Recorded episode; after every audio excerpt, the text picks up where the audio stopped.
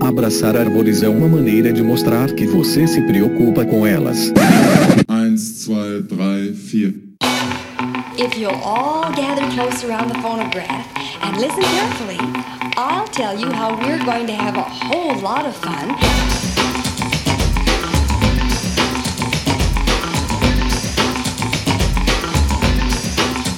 Howdy! Aqui é Fernando Lima e este é o Desabraçando Árvores, um bate-papo sem firula sobre ecologia e conservação, a vida, o universo e tudo mais. E eu estou aqui direto de Atibaia, São Paulo, e comigo está a maravilhosa doutora Mirinha. Oi, pessoal. Doutora Mirinha, 50 episódios, doutora Mirinha. Dois anos de podcast. Nossa, parece que foi ontem. Né? Você percebeu que passaram dois anos? Na verdade, pra mim, parece que foram 10 já. tô cansado já. Pra mim, não. Tô, tô assustada aí com o tempo. Pois é, quem diria, hein? Chegamos em 50 episódios. Se a gente tivesse um episódio por semana, a gente teria chegado isso no primeiro ano, né? Mas vida que segue. Sensacional! Poxa, galera, a gente tá super feliz aqui. Nós fizemos esse episódio especial com muito carinho, né? Mas, tecnicamente, a gente, a gente adora estatística, né? Claro, você adora, né? Ah.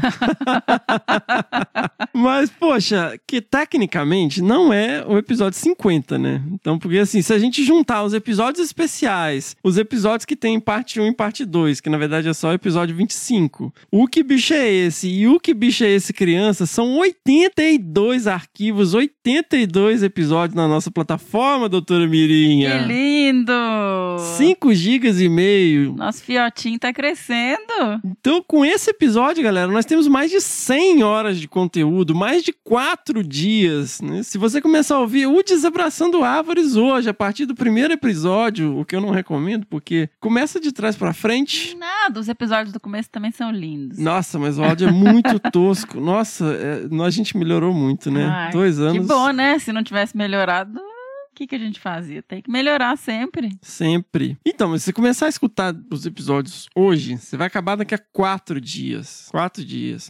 O que, que dá para fazer? Ainda dá pra viajar longe, hein? Dá pra viajar longe. Dá pra viajar um bocado, hein? Então, nós já temos mais de 140 mil downloads em todo o Brasil e 66 países, doutora Mirinha. Nossa. A expectativa é de alcançarmos 150 mil downloads ainda esse mês de setembro para comemorar esses dois anos. Eu não consigo ter noção disso. É muito muito download. Então, doutora Mirinha, e nesse episódio nós compilamos os melhores momentos. Na verdade, os momentos mais engraçados, né? É, mas são só os momentos engraçados ou pegou também os momentos profundos? Então, tem momentos incríveis, né? Momentos dramáticos, principalmente nas entrevistas, né? Altos perrengues, e-mails super intensos, assim, que a gente recebeu ao longo desse tempo. Mas o foco foi mesmo as coisas mais zoadas, mais zoeiras, porque, né? Mais engraçado. Vamos fazer um alívio cômico, né? Nesse período obscuro que a gente tá passando. O negócio é rir. É um episódio especial para rir. Para rir. Tá. Bom,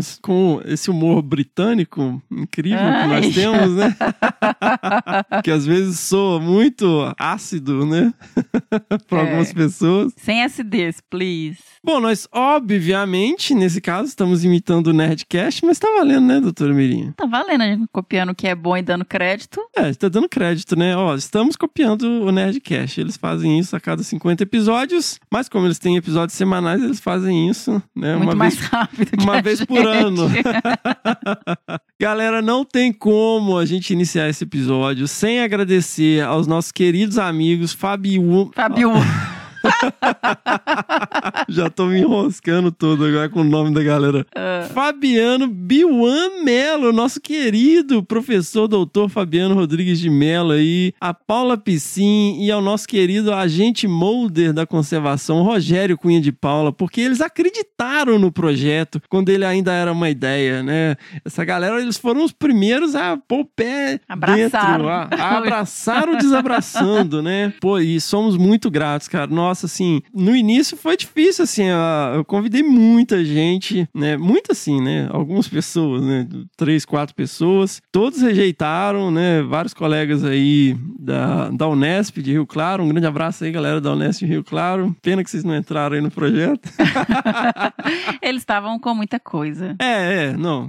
Galera é brother, né? Não ia Aham. deixar na moto. Mas, obrigado de coração, assim, por terem acreditado no projeto, sabe? É, no início foi muito difícil, nem a gente acreditava direito, assim, mas a gente investiu anyway. Queria agradecer também a nossa maravilhosa Laís Duarte, né, que apoiou muito a gente lá no início, é, inclusive participou de alguns episódios. Nós temos que agradecer também a Caroline Gomes e a Fernanda Abra, que embarcaram no projeto, né? A Caroline participou de dois episódios, a Fernanda Abra depois se juntou também ao projeto e vem participando aí. E mais recentemente a Laís Parolin e o Diego Né, que tem aí, Uhum. participaram de alguns episódios também com a gente. Muito obrigado, galera. Nós agradecemos enormemente as maravilhosas Ângela Pelim e a Virgínia Londe, que fazem parte do nosso Conselho Jedi. Estão aí sempre né, tentando ajudar de alguma maneira, com insights, com ideias, com críticas construtivas, né? É, sempre aí comprometidas com o nosso projeto, com um carinho enorme e somos muito gratos. Gratidão. tá chorando? Eu ando a flor da pele. Não, peraí, você tá chorando? É porque eu tô muito, muito alegre da gente estar conseguindo comemorar dois anos. é uma Sério, gente, persistência. eu olhei aqui pro lado e a Miriam tá chorando. É um, é um sinal de uma persistência grande, assim, de, de um sonho que a gente embarcou junto, mas que é o Fernando que, que pôs pra andar mesmo de verdade. Então eu quero agradecer muito ao Fê, que tá aqui do meu lado, e dizer que a gente tá realmente muito feliz de estar conseguindo completar e que a gente quer que venham mais dois, três, quatro, cinco, muitos anos. E eu acho que além disso, uma coisa que também traz essa emoção é, cara, eu queria estar fazendo uma festa com esse povo todo, abraçando todo mundo, e a É gente não verdade. pode ainda. Então o abraço é virtual no momento. É verdade. Putz, ainda mais que o dia 12 vai cair no sábado, né? Putz, ia ser Imagina que delícia. mega festa. Se sintam abraçados, todas essas pessoas aí que nos dão apoio, que embarcaram no projeto e que nos escutam e que fazem os downloads, todo mundo tá junto. Ou desabraçados, né? Abraçados. Pessoal, nós agradecemos especialmente ao maravilhoso Cláudio Pádua pelas provocações quando eu tava pensando no projeto, né? Eu sentava lá na, na mesa e o Cláudio sentava, eu falava, olha, e, e eu acho engraçado, tem um episódio que foi muito memorável. É, eu comprei um gravador, né? E entregou lá na casa da Paula Piscin, lá em São Paulo, e ela trouxe e me entregou lá no IP. E nesse dia o Cláudio chegou, né? Ele tava lá, ele sentou na mesa. Aí, ô, poxa, Cláudio, olha aquela ideia aí, tá andando e tal, olha aqui o gravador e tal, a gente tá pensando. E aí ele sempre, toda vez que eu falava sobre isso, ele falava: não, tem que tirar do papel. Ideia é muito bom, mas ideia não vale nada. Você tem que tirar do papel, tem que tirar do papel. E essas provocações, o Cláudio sabe onde que ele cutuca para as pessoas andarem, né? E as provocações dele, em vários momentos eu me senti meio desafiado, assim. Eu agradeço enormemente é, pelo carinho enorme do Cláudio. E mais tarde também ao Cláudio e a sua maravilhosa esposa Suzana Pádua, que fizeram uma generosa contribuição, né? Que permitiu que a gente comprasse equipamentos melhores de gravação. Eles realmente acreditaram e acreditam no projeto e de coração, assim, a gente é muito grato pelo apoio que vocês dão, assim, e, sabe, sempre incentivando, sempre participando. É, muito obrigado. E as Nossa. borboletas azuis. Vou- Nossa, gente, eu, eu tenho que arrumar um Gatorade pra. Desculpa. Ai, meu Deus, abriu a torneirinha aqui. Vai desidratar. Nós agradecemos a todos os convidados que passaram pelo podcast aqui. É, é difícil até falar o nome de todo mundo, foi muita gente, né? Seja pelas entrevistas, seja pelas participações pontuais. Muito obrigado por compartilharem as suas jornadas com a gente, com os nossos ouvintes, né? Em vários momentos, é, as pessoas, assim, abriram o coração mesmo, né? Falando de, de questões até bem pessoais, né? Mostrando as dificuldades do caminho, né? E por isso nós somos muito gratos, muito gratos mesmo por essa generosidade, né? Outro dia eu comentei, eu tava tentando ouvir os episódios para compilar, né? Pegar alguns momentos, eu ouvi coisas que eu nem lembrava, né? Morri de rir com várias coisas, assim. E, mas ouvi ouvir as entrevistas para mim é muito difícil, porque tem uma carga emocional enorme, né? Então, assim, é, eu realmente tenho um enorme interesse em conhecer a jornada dessas pessoas, assim, e elas, eu não sei, eu acho que isso transparece, né? E, e, foi muito legal, foi uma troca muito grande, né, com as pessoas. Então, eu agradeço demais pela confiança no nosso projeto e por terem essa generosidade de compartilhar as jornadas de vocês com a gente. É, e eu também queria aproveitar, Fê, e agradecer aos especialistas que participaram com a gente do Que Bicho é Esse. Eu fico sempre muito impressionada, porque até hoje, das pessoas que eu convidei, as únicas que não aceitaram, na verdade, é porque não puderam, é porque estavam viajando, estavam em campo sem acesso à internet. Todos aceitaram de bom grado e participaram e cederam seu tempo e trouxeram conhecimento novo. E os episódios, gente, é tão fascinante você escutar dos bichos, das pessoas que trabalham com ela, porque elas falam com tanta paixão, elas trazem tanto a, aquele fundo mesmo do pesquisador, de, do encantamento com a espécie que trabalha, sabe? Então é muito gostoso gravar o Que Bicho é Esse. E eu só tenho a agradecer aos especialistas que estão sempre extremamente dispostos e felizes de gravar com a gente. Então, pessoal, muitíssimo obrigado. Sensacional, muito obrigado, gente, por compartilhar o conhecimento de vocês com a gente. A gente aprende demais, né, Mia? É muito Demais, legal, assim. demais. Nossa, você- vocês são sensacionais. E obrigado como seres humanos também, por estarem na linha de frente, fazendo pesquisa, buscando, tentando entender né, a ecologia desses bichos, fazendo esforços para a conservação dessas espécies. E um agradecimento especial àqueles que né, trouxeram informações sobre bichos que não têm um apelo tão grande, né? Morcegos, aranhas, formigas. Foram episódios incríveis, incríveis. E esse é também é parte da nossa missão, né? De tentar trazer é, não só a fofofauna, mas também trazer os bichos que são super curiosos, super legais. Né? Muito obrigado a todos vocês. Nós temos que agradecer também a Tabata Cavalcante e a Mandy Brambila, né? Que durante um período aí legal, elas ajudaram enormemente a gente com a divulgação nas redes sociais, deram altos insights, né? E elas estavam super engajadas com o projeto. Infelizmente, elas tiveram que se afastar por uma série de razões pessoais e profissionais. E a gente morre de saudade de vocês, viu? A gente tem um carinho enorme, enorme, enorme por vocês. Elas fazem muita falta. Muita. E eu queria agradecer especialmente a Caroline Gomes, né? Com, eu já citei ela aqui, ela tem um canal no Instagram que é o, o arroba Bicho Preguiça Responde, né? E ela continua aí nos ajudando, né? Ela que é uma das três meninas superpoderosas, junto, eram junto com a Tabata e com a Mandy. É, e sem a Caroline, esse episódio não seria viável, É porque ela pegou, ela ouviu desde o primeiro, marcando o tempo das coisas que ela achava legal. E como a gente é super alinhado, né? é, Eu nem precisei olhar muito coisa mais, né? Eu fui só pegando as dicas dela e as sugestões também de outros ouvintes que enviaram. Mas assim, ela fez um pente fino, assim, e mandou as sugestões. Nossa, muitíssimo obrigado, Caroline. Obrigada, Caroline. Você tá arrasando. Valeu demais. Sem falar que ela dá uma força lá no TikTok, né? Dá, não, engraçadíssimo. Pessoal, nós temos que agradecer a todos vocês, ouvintes, pela sua audiência, especialmente aos que enviam as suas pedradas, aos que nos acompanham nas redes sociais e participam ativamente para fazer o MDA crescer, o nosso movimento Desabraçando Árvores. Muito obrigado. A gente vive falando isso aqui. A ideia não é ser uma coisa distante, a ideia é ser um movimento mesmo. Vocês fazem parte disso aqui. Se vocês quiserem se envolver, nós estamos abertos. Podem mandar e-mail, podem mandar mensagem nas redes sociais. A gente tenta responder tudo, né? Quando a gente não lê o e-mail da pessoa, a gente tenta responder na medida do possível. Então, muitíssimo obrigado pela audiência, por acompanharem a gente e pela confiança no nosso projeto. É isso mesmo, gente. Muitíssimo obrigada por todo o retorno que vocês nos dão. A gente às vezes faz umas piadas, né, e tal, durante as leituras de e-mails, mas saibam que a gente faz isso com o maior carinho e que a gente é muito, fica muito, muito feliz em receber essas mensagens. É, galera, e assim, muitas vezes é o que nos mantém, né, Mi? Porque assim, é super cansativo, né? O nosso tempo tá muito limitado com essa questão, né, toda que tá acontecendo. Cada minuto conta, né? Nós temos filhos e tal, a logística é, é bem complicada com trabalho, com vários projetos, com tudo, com vida profissional, vida pessoal, família, né? E às vezes a gente tá super desanimado assim, falei, poxa, cara, não vale a pena, sabe?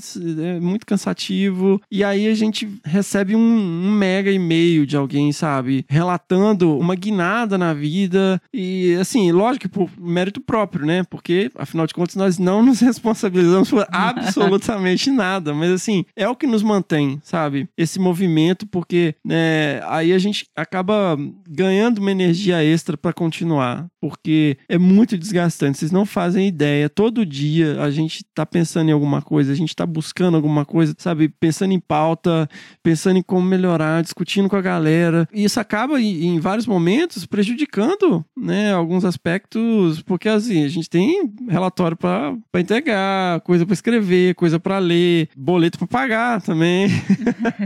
e assim, a gente acaba é, tendo que se cuidar para não priorizar demais o podcast e esquecer dessas coisas, né? Mas muito obrigado, muito obrigado de coração. É, igual o Fernando comentou, como a gente tem outras atividades na vida, inclusive que pagam as nossas contas, e a gente tem filhos em casa durante uma pandemia, muitas vezes a gente grava assim fora dos horários, de noite, é, na hora que dá mesmo, para garantir que os episódios cheguem dentro do prazo para vocês. De vez em quando a gente atrasa um ou outro, mas a gente prioriza muito a qualidade desses, desses episódios e a gente tenta trazer no prazo. Então a gente passa um sufoquinho aqui para gravar, né, Fê? Sim, sim. E não tem como deixar de lembrar da maravilhosa tia Cotinha. a nossa maravilhosa Leia Fialho, lá de Carangola. Tia, você mora no nosso coração. Eu te amo muito. É, e você né, tentar traduzir o que a gente faz, essa vida maluca que a gente leva para você, é o que acabou dando origem né, a essa proposta de divulgação. Então, muito obrigado, tia, por tudo. Né? Eu já falei muito lá no episódio 42 sobre minha tia. E a nossa querida tia Cotinha é a nossa inspiração maravilhosa. Fica aqui esse agradecimento. Um beijo no coração, tia. E também, Fê, vamos dar um agradecimento para os nossos familiares aí, que qualquer loucura que a gente inventa de fazer, eles apoiam, estão do lado, né? Então tem que agradecer aí minhas irmãs, os meus pais estão sempre apoiando. Sim. E os nossos pequenininhos, né, Fê? Nossa, que cara. hoje a, a, torneira abre de novo. Que estão que estão aí toda hora. Mamãe tá gravando, papai tá gravando, tem que falar baixo. E aí eles ficam falando baixinho porque eles sabem que não pode atrapalhar a gravação. Ou então o Ian que já chega falando howdy!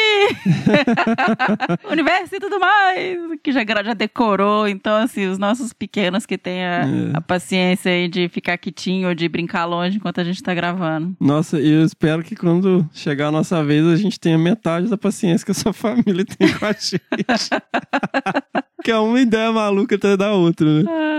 E pessoal, nós agradecemos de coração aos nossos padrinhos e madrinhas, sem os quais esse projeto não teria continuado e não teria continuado não. mesmo, porque não tinha condições, não tinha condições, né, Mia? Assim, Nenhuma, né? Não, não dava. É, não é assim, pô, é, sabe, ah, eles estão sempre falando isso e tal, mas não tinha condições, eu tava assim, perdendo um tempo gigantesco editando áudio, né, me passava o fim não, de semana inteiro. De semana inteirinho editando áudio e eu com os meninos pequenos e criança, né, gente, quer ficar com o pai, aquele loucura e o Fernando cheio de coisa para fazer. Não, não é. tava rolando. É, eu tentei um monte de coisa, editar ao longo da semana, mas aí tinha que gravar com uma antecedência ridícula, que nem sempre era possível e tal. Mas assim, não tinha condições. Se a gente não terceirizasse a edição de áudio, não teria como. Na verdade, a gota d'água foi um pau que deu num episódio, se eu não me engano, foi o episódio 20.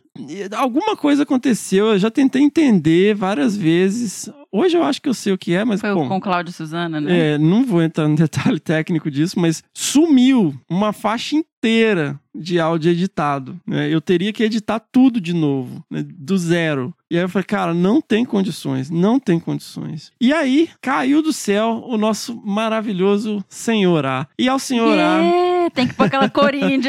Yeah! Que bicho é esse criança. Yeah. Cara, tem que fazer um agradecimento muito especial ao nosso querido editor, o senhor A. Sabe, ele é muito mais do que um editor, ele é um parceiro do projeto, ele tá sempre interagindo com a gente, sempre dando sugestões de como a gente Sim. pode melhorar, eh, tirando dúvidas, sabe? Não tem fim de semana, feriado, não tem nada. A gente manda as coisas às vezes em cima da hora. Sábado à noite, ele tá editando. Sábado à noite, às vezes a gente manda um negócio, cara, ele manda de volta, sabe? É um parceirão, né? Muito mais do que só um editor, assim. E rapidamente, muito rápido, assim, que a gente é mega chato, né, Mia? Assim, com essa Uhum. questão de, de edição e tal. Ele, ele pegou o nosso jeito, né, de fazer as coisas Sim. e tal. Ele fez, eh, né, ele ajuda a gente aí, ele entrega o, o que bicho é esse pronto pra gente, sabe? A gente Sim. nem precisa esquentar a cabeça. Maravilhoso. Assim, muito obrigado, senhora. Muito obrigado aos nossos padrinhos e madrinhas, né, que permitem que a gente é, pague por esse serviço maravilhoso que o senhor faz, né? Como diz o Coringa, se você é bom em alguma coisa, não faça de graça, né? Então, nada mais que justo. É, muito obrigado. É, o, o senhor A, em alguns momentos, ele faz uns milagres, né? Milagre. Nossa, ele faz. Não, em alguns momentos não, ele com muita frequência, com muita frequência, porque, meu, vocês não fazem ideia do que, que são os bastidores, né? Muitas vezes fala, nossa, que incrível essa entrevista e tal. Cara, mas teve que sair 20 minutos de áudio pro negócio funcionar. Ai, Porque gente. assim, é, cara, é, cada um tem um jeito de falar e tal, e às vezes uma linha de raciocínio. Eu mesmo, às vezes, tenho um raciocínio super confuso e tal. E, cara, ninguém é eloquente igual vocês ouvem nos episódios, cara. São milagres feitos pelo Senhor. O senhor A, teve um dia que eu ri com ele, porque tem uns bastidores, assim, até tipo, ah, a gente falando bobagem, ou eu e você meio que discutindo antes do episódio. E ele falei, senhor A, ele não, não, existe a ética do, do editor, é tipo um psicólogo, né? o que Ai, tá ai. lá tá salvo. Muito bom. Então, galera, sem mais delongas, sabe? Hoje nós não vamos falar de mais nada, não vamos fazer jabá, nem de rede social, nem que bicho é esse. É... Mas Só vocês... comemorar hoje. É, mas a gente pode comentar que o, que o bicho foi a Jaguatirica. Ah. Um beijo, Priscila, sua querida. A Priscila foi a única que acertou, A né? única. Hoje a gente não vai dar nem pra pôr errou feio, errou rude, porque todo mundo errou. Não, a Priscila acertou. É, a Priscila acertou. Vamos lá, galera. Muito obrigado. Que venham mais 50 episódios. Isso aí. Brigadão, Fê. Você é o grande responsável pelo sucesso do podcast, porque tem hora que eu já larguei mão, tô com a criança, não tô nem lembrando mais. O Fernando tá lá, firme e forte, tocando e gravando e pensando e fazendo divulgação em rede social. Então, esse podcast existe por causa do Fê. Então, tem, tem realmente que dar o mérito pra ele. E, Fê, não desanima não, vamos junto. Vamos junto. E confia no meu feeling, galera. E direto de Toledo, no Paraná, o professor Fabiano Melo. Benção, padrinho. Bom dia, galera. Deus te abençoe. A gente, o quê? O que, que é isso? Ó, Bião. Nossa, Bião. A gente molder, cara. Molden? Molder. Não, não conheço. Não, vou, vou te dar um tempo, ó. Mulder e Scully. Não sei não, cara. A verdade está lá fora. A verdade tá lá fora. Ah, não, velho. Fala logo. Não sei quem é, não. Arquivo X, Bião. Ah, mas eu nunca vi nada. Nenhum episódio? Nenhum. Nossa, Bião. Cara, você nasceu que ano, Bião? Eu sou de 73, cara. Sou muito mais velho que você, ué. Ou tem coisa que é obrigatória, cara. Você viu Predador? O filme do... Esse último agora, não. Não, nem veja. Anos 90, não é? Anos 90. Provavelmente eu já tava casado com filho. Isso eu já era pai, cara. Tem desconto. Menor condição de ver Arquivo X. Então, Arquivo X, eles investigavam casos sobrenaturais, cara. Uhum. No FBI. Então tem o agente Mulder, que é o cara que acredita, e tem a Scully, que é uma cientista, e aí ela sempre faz o contraponto. Entendi. E o Rogério, a gente sabe que ele é o Mulder, porque ele trabalha no centro do governo que foi criado para esconder o chupacabra e o ET É de verdade. Varginha no Acre.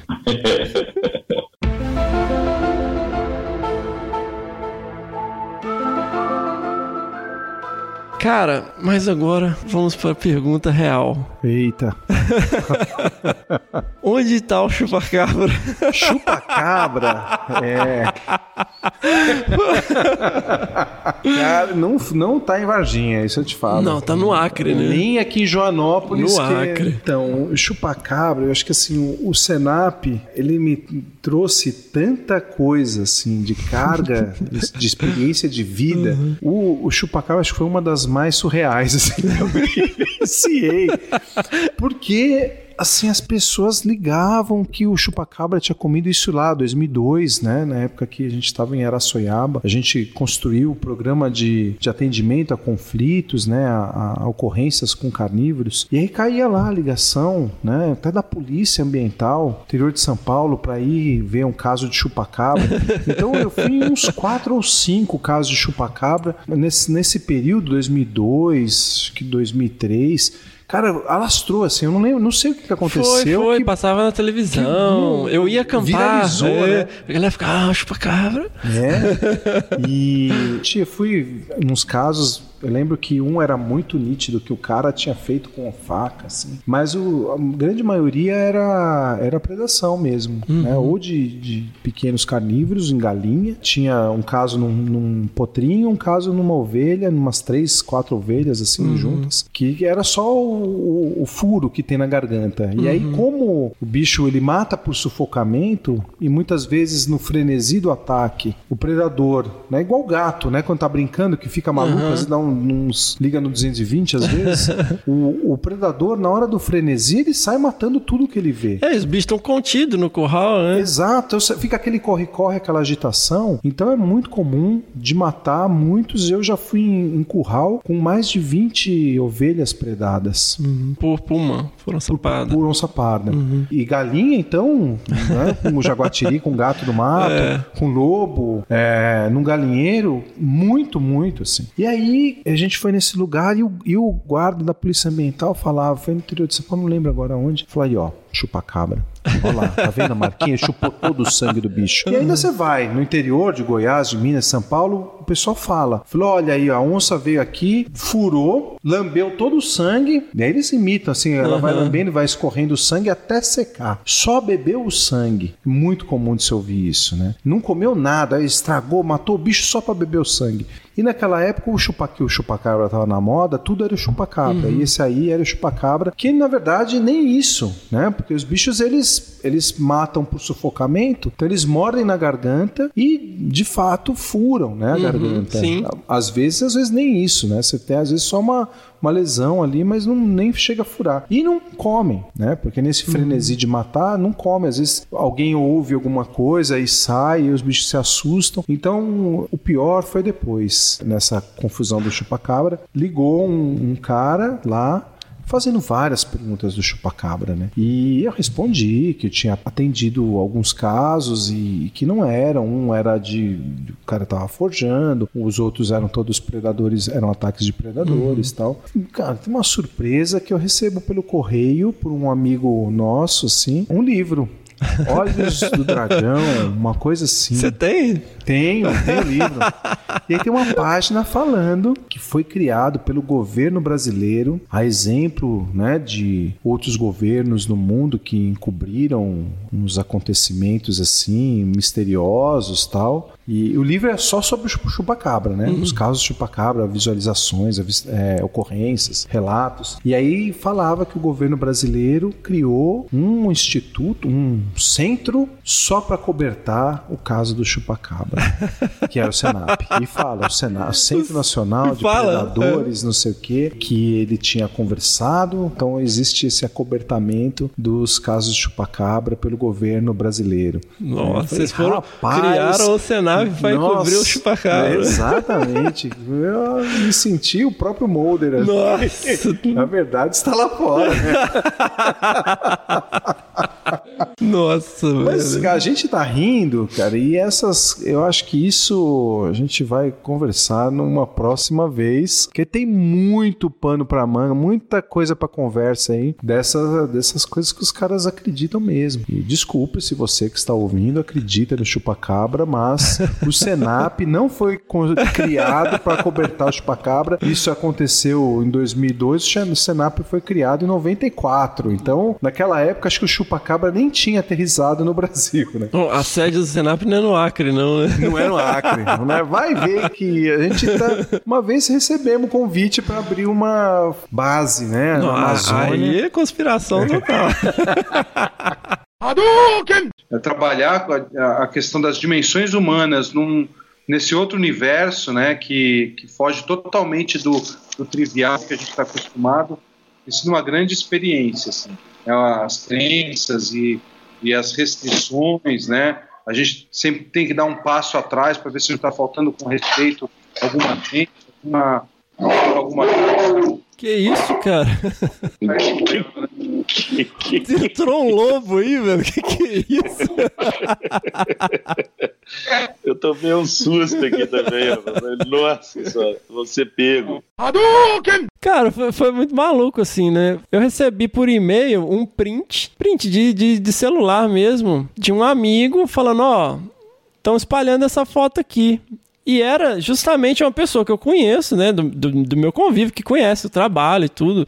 Já até viu captura lá no Morro do Diabo, né? No interior do estado de São Paulo com a gente. Compartilhando uma foto. Ele juntou um monte de foto de safari, de, de, de gente armada, de mais não sei o quê. Um vídeo do nosso presidente eleito fazendo um, um monte de, de alegações sobre caça e não sei o que, essa pessoa criticando lá e falando, olha, isso aqui que vai acontecer e parará, parará. E lá no meio tem uma foto minha de braços cruzados. E a equipe do programa de conservação das onças no Alto Paraná e com duas onças anestesiadas, né, que estão lá no meio do, da miscelânea de foto de, de caça, de safari. Isso era um projeto, né, coordenado lá pelo meu grande amigo Denis Sana. Um grande beijo, Denis. Você sabe que você mora no meu coração e um dia você ainda vai vir aqui nesse podcast. Tem várias técnicas de captura, né? A gente tem captura com laço, né? Que o Rogério, que tá aqui com a gente, é um dos maiores especialistas da América Latina, talvez do mundo. Que isso, cara?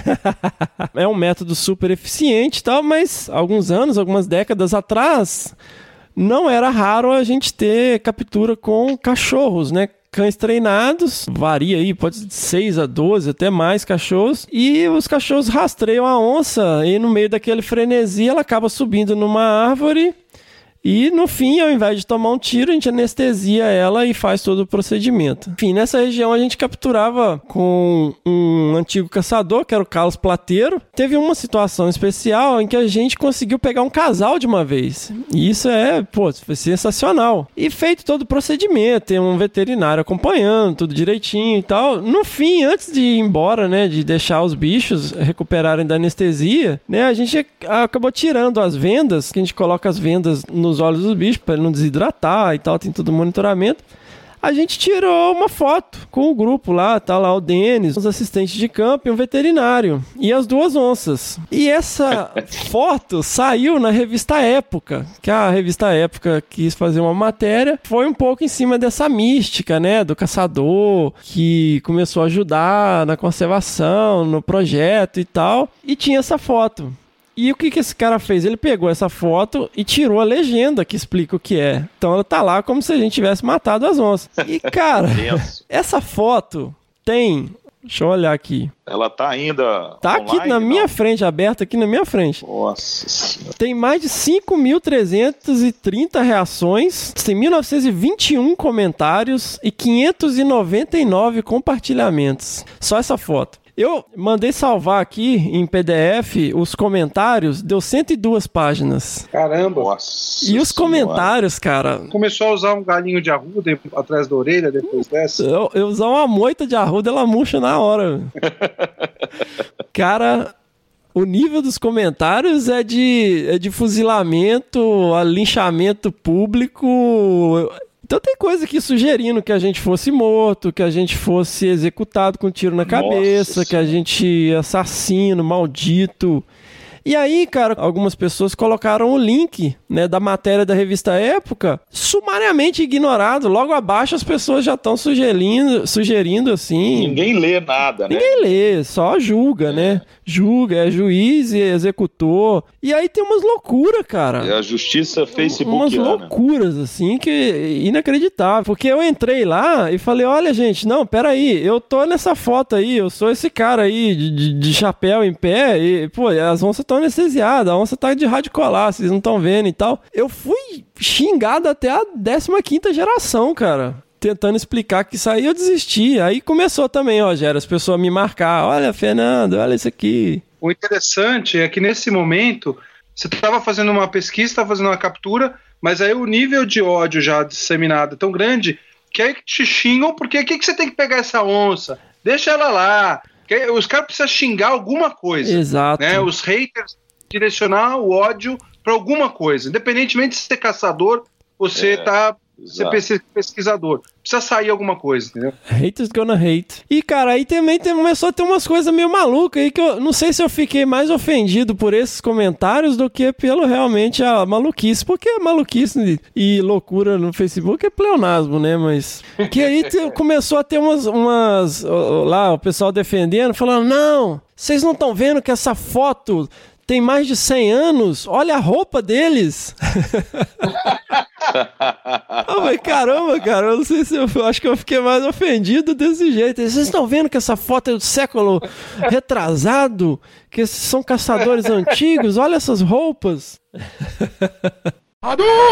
E aí eu fui lá no barco, né? Fui- tinha deixado a câmera lá no barco, fui lá no barco, peguei a câmera, fui, tirei umas fotos lá do gavião, né? Revisamos a câmera, trocamos o filme, trocamos a bateria. E aí a hora que a gente tava voltando, cara, até uma cena bem bonita, assim, que a gente tava indo na direção do Rio Viema e já tava meio que chegando um pôr do sol, assim, então tava aquela luz, ref- né, refletindo na água, batendo nas árvores, só via a sombra das árvores, assim, uma coisa bem bacana. Aí de repente, a gente viu simplesmente a sombra de um grande gato, um grande felino de mais ou menos 80 para 100 quilos que tem lá na região, pulando da árvore e passando correndo em frente a essas sombras. aí foi, aí foi, cara, eu assim, a onça! Aí, nossa, bicho, meu coração ia sair pela boca, assim. Não de Foi a primeira emoção. vez que você- você estava vendo onça pintada na natureza?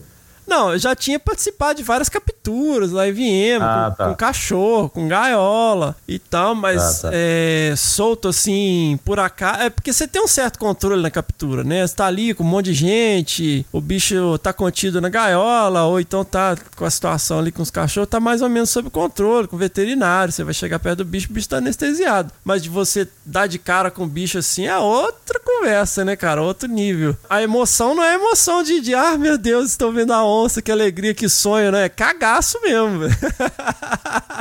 Que aí na, na- você sempre fica, ai, queria encontrar uma onça na natureza, ai, que lindo, não sei o quê. Na hora, cara, você fala, pô, queria estar no meu quarto, na minha casa, vendo televisão, sei lá. Mas, cara, aí o bicho foi, foi nossa, o que que é agora? O que, que a gente faz? E ela foi na direção do barco. Né? Eu falei, nossa, Wilson, e agora? O que, que a gente vai fazer? E eu falei, não, a gente tem que ver mais ou menos onde é que ela tá, né? Ver se a gente consegue achar ela, que ela tá por aqui. Aí a gente foi, né, se aproximando, já pegamos o facão, cortamos assim um- um- uma, uns galinhos compridos, fizemos uma ponta lá, uma pseudolança. vai o que dá, né, meu? E aí a gente foi se aproximando, foi aproximando, tentando achar ela. Cara, e ela tava deitada do lado do barranco onde tava o barco. E aí ela tava lá, bicho, deitada, assim, de gatinho, com a patinha uma por cima da outra, do lado do barranco onde tava o barco, né? Aí eu falei, nossa, e agora? Assim, o que nós vamos fazer? Eu falei, não, tem que tirar uma foto aqui que depois eu vou contar, ninguém vai acreditar, né? Aí eu fui e falei, pô, vamos, vamos ver aqui qual é. A gente tenta manter sempre uma árvore entre a gente e ela, né, cara? Ela tava assim, a, a uns, a uns 20 metros. E aí fui tentando tirar umas fotos, uma luz ruim pra caramba, a câmera também não era lá essas coisas, né? E aí a gente começou assim, morrendo de medo, né? E aí quando a gente cochichava, ela olhava pra gente. É, só que ela tava assim, bem de boa, cara. Aí a gente começou a relaxar, aí fomos relaxar, aí começou a mudar até o tom de voz assim, começou a sussurrar menos e tal. Eu falei, pô, e aí, o que, que nós vamos fazer, né? Aí falei, vamos tentar chegar um pouquinho mais perto e tal. Tentei chegar um pouquinho mais perto, fiz até um videozinho, vou colocar o link no post aí. Beleza, e de vez em quando a gente começou a ouvir um barulho em volta, assim, aquele barulhinho. "Uh", em volta. E toda vez que tinha esse barulhinho, ela olhava pra direção do barulhinho.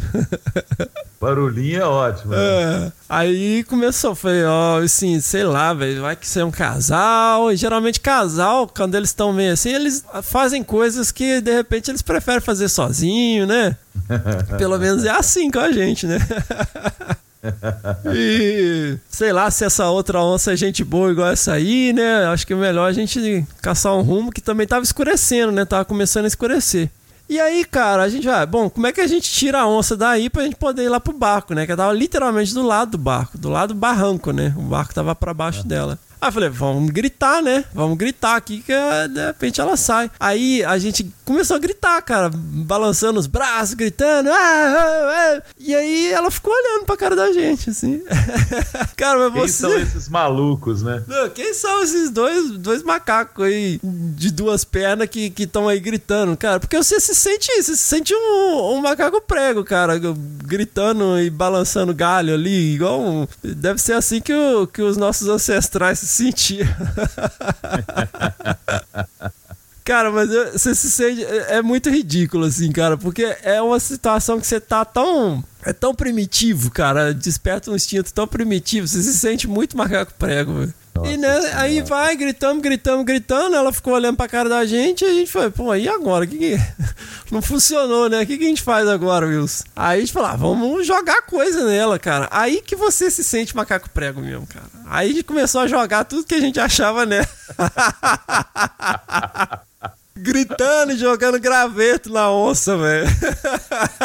Até que ela encheu o saco e resolveu correr a partir pra cima do você. Aí ela deu uma assustadinha assim, saiu.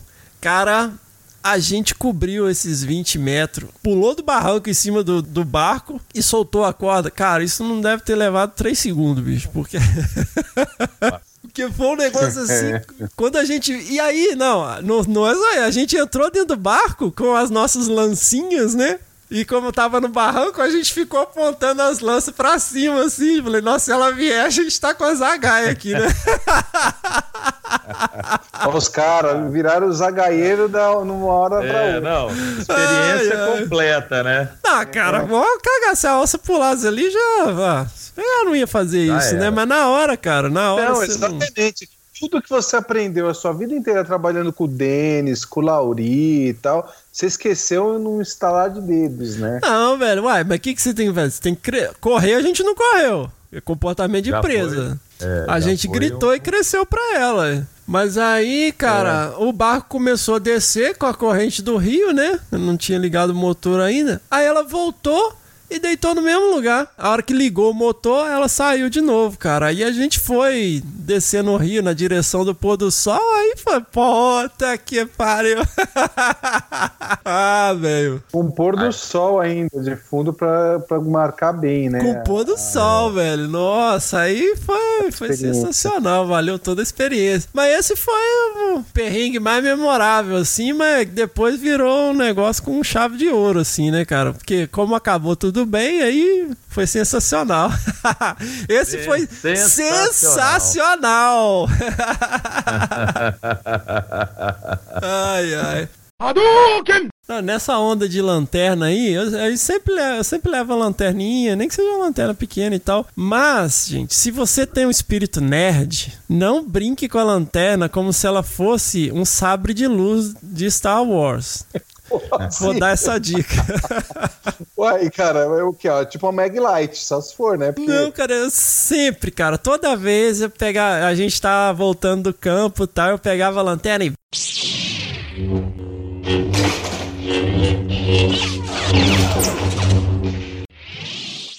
ficava brincando de lightsaber. E até o Wilson sempre ficava, ah, é o Jedi, é o Jedi. E uma vez a gente tava atravessando um lugar e tinha um cara que tinha caixa de abelha, velho, nessa região. E aí eu tava lá, os meninos vieram falar comigo, ô Jedi, né, para com essa lanterna aí que tem, aqui tem abelha. Eu falei, ah, mas tá de noite, cara, não dá nada. Cara, eu acabei de falar isso. Adivinha o que aconteceu? Um segundo depois, tava um monte de gente correndo. De noite, velho. Um trombando no outro, filho? correndo de abelha, velho. Porque eu fiquei brincando de sabre de luz, né? Mas você, você acordou as abelhas? Eu não sei, cara. Eu fiquei fazendo barulho e agitando a lanterna e eu acho que elas vieram em cima da luz.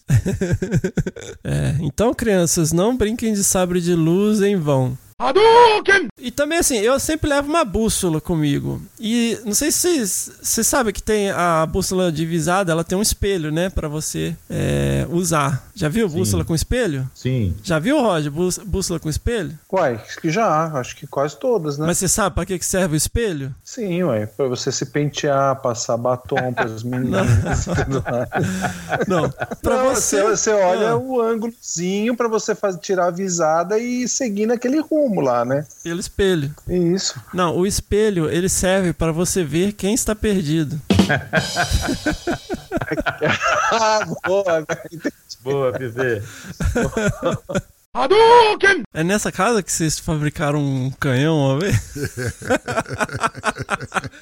Sempre foi um cara muito inventivo, né, Cláudio? Eu, é, por causa do meu passado de. ai, ai, ai. por causa do meu passado de caça, é, eu, eu olhava a conservação, ficava pensando nas coisas da África e como capturar animal vivo para jardim zoológico. Aham. É, tinha um componente de enredo de filme, né? Sim. E, e esse meu amigo tinha uma fazenda grande também, porque ele tinha um jardim zoológico, ele também ficava pensando nessas coisas. Então, é, nessa época eu desenvolvi uma porção de coisas em busca da- de uma solução, desenvolvi uma opção de coisas para fazer a captura de animal vivo. Não tinha arma anestésica no Brasil. Existia uma marca só de arma anestésica no mundo que era da Capture americana, que era uma, na verdade uma adaptação de uma espingarda de cartucho calibre 36.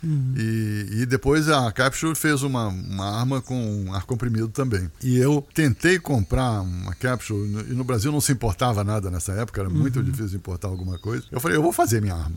É, vou fazer minha arma. E aí comprei uma, uma espingarda de ar comprimido da Fionda, era uma espingardinha de ar comprimido que tinha um, um- atirava não um chumbinho tradicional, mas atirava bolinha de chumbo. É, então tinha um, um- um tubo fino cheio de chumbinho e embaixo tinha um, um grande tubo de ar comprimido que você carregava aquilo. E você podia dar vários tiros. Tá, tá, tá, tá, tá, tá, tá. Então tinha uma válvula que deixava o ar passar. Eu falei, eu vou adaptar essa história. E fui para um torneiro juntos, e eu fui dizendo o que fazer, fomos fazendo e fizemos uma espingarda. Foi uma das primeiras armas de, de anestésico do Brasil. É, e usando, comprava seringas da Capsule. Isso eu comprava, porque não Olha tinha aí. Não tinha como fabricar ainda naquele momento. Mas é, usava a minha própria arma. Levei isso para zoológicos, testamos, funcionou. Foi muito, foi mu- muito divertido, mas não resultou em nada prático. Da mesma forma, esse meu amigo ficou me incitando como é que eu capturo patos e aves aquáticas. E eu aí eu tinha um livro, os americanos têm um livro, já deve estar em, não sei em que edição está, mas tem muitos anos de existência, que é um livro de wildlifer. Como você Techniques of Wildlife Management. Techniques of Wildlife Management. Eu tenho, Exatamente. eu tenho a edição de 1970 e tralalá e Isso. uma edição de 2000 e bolinha. Tem edições antigas, antigas, É, antigas. as antigas disso. são legais, tem, ensina a fazer armadilha com graveto. Isso mesmo, essa mesmo. Então eu peguei o meu livro desse e, e descobri como é que fazia um canhão de capturar a ave. E o canhão, na verdade, ele era uma rede grande Aham. que você tinha uma haste é, atravessada na ponta da rede e duas cordas na ponta, amarrando as pontas das hastes que iam numa bala de canhão. E quando você dava o tiro, a bala carregava puxava aquelas duas cordas com a haste e jogava a rede uns metros para frente. Então você armava aquilo na beira do, do lago e dava o tiro de canhão, o troço jogava a rede Aham. e a rede cobria tudo que estava ali. Então, se tivesse um monte de aves, por ali ia capturar tudo. preso, é. Imagina, conceito de conservação para aquela época muito, muito americanizado de wildlife management, de Sim, manejo de sim. vida silvestre e tal. E eu fiz o canhão, montei um canhão e descobri que tinha que usar. pólvora não era uma boa coisa, então eu fiz a minha própria pólvora. É, fiz uma pólvora de perclorato de potássio. Nossa. É, eu aprendi num outro livro que podia usar perclorato de potássio como pólvora e que dá para você misturar em casa. Então misturei o perclorato de potássio em casa, fiz a minha própria pólvora, maneira de fazer a ignição e precisava ter uma maneira de fazer a ignição da pólvora. né? Aham. Então esse meu amigo conseguiu o que chama de es- espoleta para dinamite. E aí montamos o canhão na casa dele para experimentar. A casa é grande, tudo. Haste, amarramos tudo, pusemos a bala do canhão, socamos um pouco com, com papel de jornal e a espoleta de, de dinamite dentro do canhão. E dois sai dois fios. Porque é assim que explode. Aquilo que você vê no filme. Que aperta. Que aperta, né? Você, você pode apertar, porque aquilo gera uma eletricidade, mas você pode usar uma bateria. Sim. Então, nós usamos bateria. E aí, pá, demos o tiro. Rapaz, deu um tiro de canhão, que era para ser. Era para ser uns 5 metros. Deu um tiro de canhão, sumiu a bola. É. É. E ele morava na Rua da Laranjeiras e atrás da casa dele era o Palácio da Laranjeira. Agora imagina se a bola. A sorte a nossa foi que bateu numa mangueira, uma imensa mangueira que ele tinha. no- ele- atrás da casa tinha um morro, atrás do morro tinha um palácio, mas tinha uma mangueirona assim atrás. Bateu na mangueira e quebrou um galho grande da, da mangueira. Foi um tiro de canhão mesmo, pra valer. É, erramos tudo, né? E aí a mulher dele, desesperada, correndo, nunca mais façam isso aqui! E nós, dois sentados gargalhadas. É, mas rindo meio de nervoso também, porque do risco que a gente cria. Nossa senhora. Mas Hoje isso- era tentar terrorismo. né? então, eu, eu reparei assim que uma grande parte da América Central, praticamente a América Central inteira é um hotspot de biodiversidade, né, Bill? É assim, tem várias áreas, né? A Mata Atlântica, considerar a Mata Atlântica e Cerrado, isso aí é praticamente metade do Brasil. Mas pensando na América Central ali, é quase tudo. Vários países, né? É, Exato, é. com certeza. Tá. Então, assim, vocês concordam que uma região que tem a presença de uma alien species, né? Numa região da América Central, que é basicamente um grande hotspot, e nessa região tem guerrilha armada, tem vários movimentos revolucionários é, nessas regiões, né? Isso entraria em warfare ecology. E além de warfare ecology, né? Além de sofrer com conflitos armados nessa região ter é, safari com trophy hunting, né? Com caça de troféu, vocês concordam que essa isso seria um tema importante para a conservação da biodiversidade? Com Pô, cara, eu, eu gostei dessa amarrada que você deu aí nas temáticas, É. adorei, cara. Pô, Verdade. E aí mostra o quanto que as coisas estão atreladas, né? Sim. Não é olhar um problema, olhar uma coisa isolada. Olha só a inter-relação que a gente tem, quão sensível que é trabalhar com a conservação. É. né? Se a gente não olha todas essas facetas, cara, e olha, são assuntos extremamente complexos, né, gerando riscos altos para a biodiversidade, né? Então, uma área que tivesse essas características estariam no, no escopo do nosso podcast, né? Sem dúvida. Sem, Ass- sem dúvida. Com Assinado embaixo. E um filme sobre uma área assim? Uai, também, uai. curioso. Então eu gostaria, eu gostaria de falar sobre o excelente filme de 1987 chamado O Predador, com o querido Arnold Schwarzenegger. Porra, cara, por que você já não falou de cara? Então, meus caros, eu gostaria aqui de fazer uma chamada. Eu já ouvi várias vezes, né, o pessoal falar, ah, mas a profissão cientista não é reconhecida, né, não, não tá estabelecida como profissão. Tá bom, o que, que é estabelecido como profissão? É aquilo que está regulamentado no Ministério do Trabalho, certo? Seria esse o critério? Sem dúvida. Só que lá nas profissões regulamentadas do Ministério do Trabalho, você tem 68 Só? só. Vamos lá. Empresário não é profissão. Marceneiro não é profissão. Ecólogo não é profissão. Bancário não é profissão. Coach não é profissão. Não, mas, coach não é profissão nem regulamentada nem no mundo real, né? Vamos convenhamos. Ó, cara. Ó, rapaz. Nossos ouvintes Olha a polêmica. Nós vamos receber coachistas aqui, hein, rapaz? Ai, ai, ai. É, tem profissões morrendo e profissões surgindo, né? Isso. Olha, ó- olha o coach aí, ó. Olha aí. Mas, hein, hein, meninas? Aqui a gente só desabraça, a gente não abraça nada. Vocês desabraçam não apenas árvores, né? É, exatamente. Então, gente, ó, agora, mototaxista é profissão. Ninguém duvida, né? Peão de rodeio é profissão.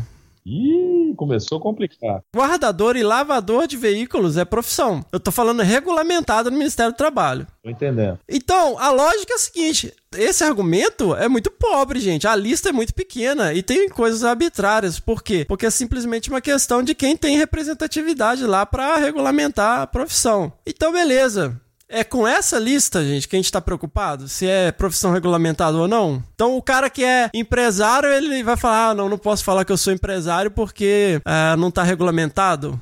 Não é assim que funciona o mundo real, É né? assim que funciona o mundo real. É, eu acho assim que tem uma, um- uma coisa que a gente tem que pensar. Nem todos os biólogos, nem todos os agrônomos, nem todos os ecólogos, qualquer que seja, são cientistas. Né? É, eu acho certeza. que, que essas profissões elas têm um, um- um- vasto campo de ação e uma delas é a produção do conhecimento através da geração da, da ciência. Você é cientista, você faz ciência, você é cientista.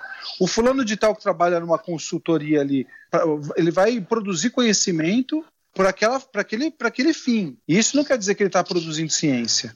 Né? É. Então, assim, o, Ele o tá que- entregando um produto, né? Exatamente, exatamente, ele- que foi encomendado. É, né? isso isso é ciência. Ele pode transformar aquele produto em ciência.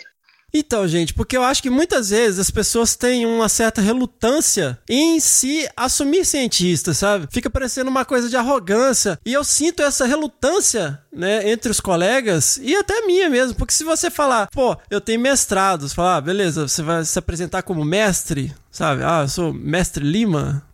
Ninguém se apresenta assim, né? Ninguém se apresenta aqui, ah, eu sou doutor fulano de tal. Se você faz isso na área de meio ambiente, você é considerado arrogante, a não ser em alguns círculos. Mas se você usa o seu título, né, você é considerado arrogante. Né? Fala, nossa, o cara se acha. Mas eu acho que isso de- das pessoas se negarem, não se negarem, mas não se sentirem à vontade para exibir o- os títulos que têm, é um grande problema social. Porque as pessoas não sabem que doutor é aquele que tem doutorado. Simples Ou assim. seja, um delegado e um médico que tem a graduação, então são tão doutoras quanto eu que tenho a graduação, quanto a enfermeira que tem a graduação, quanto o engenheiro que tem só a graduação. Exato. Se todo mundo que tem doutorado é doutor, e só esses. Então, eu acho que é um exercício social que a gente deve fazer. Primeiro, para dar o devido mérito para quem concluiu essa escolaridade. Segundo, para colocar os falsos doutores nos seus devidos lugares. Porque é, é sim arrogante dizer que você é doutor, se apresentar como doutor, se você não tem doutorado. Além de ser mentira. Delegado é doutor. Delegado é doutor. Advogado é doutor. É. E médico é doutor. É doutor, D-O-T-O. Doutor. É. De- doutor. É. Doutor. Então, gente, assim, isso é um, um tiro no pé, sabe? A gente não pode. Cara, o tanto que você rala pra ter esse título, sabe? Você tem vergonha dele, sabe? Ah, não. Se você falar, "Ah, eu sou o doutor fulano de tal. Nossa, mas o cara se acha que é arrogante, sabe? E outra, cara, você, se você fez mestrado acadêmico, seu título é Magister Scientia. Você é mestre em ciência. Se você tem doutorado, velho, você é cientia doctor, você é doutor em ciência, cara, você é um cientista. Cara, se você tem, é mestre em ciência, se você é doutor em ciência, se isso não é ser cientista, você me explica o que é ser cientista, que eu não sei. Então, cara, tem que parar com esse negócio do cara falar, ah, é, sabe, se o cara falar que é cientista, é arrogância dele. Porque, pô, Você vai num lugar, aí você vai todo tipo de, de gente esquizotérica vira pra você, oh, porque a ciência prova que uh, a água é influenciada pelos nossos pensamentos, bererê, bererê. Aí falei, pô, a vontade que eu tive de responder pra pessoa foi, cara, eu sou cientista, eu nunca vou falar disso, sabe? Isso não faz nenhum sentido. Eu tenho, tenho certeza que se a, a ciência comprovasse isso, provavelmente todos os cientistas iam ficar sabendo, porque ia ser uma revolução, né? Agora, pô, velho, e aí eu, eu falo isso, bicho, eu convoco agora todo mundo que se você faz ciência, se assuma cientista. Mete o pé, o nego pergunta, igual tipo 300 de Esparta, sabe? O nego fala: O que, que você faz? Eu sou cientista, porra!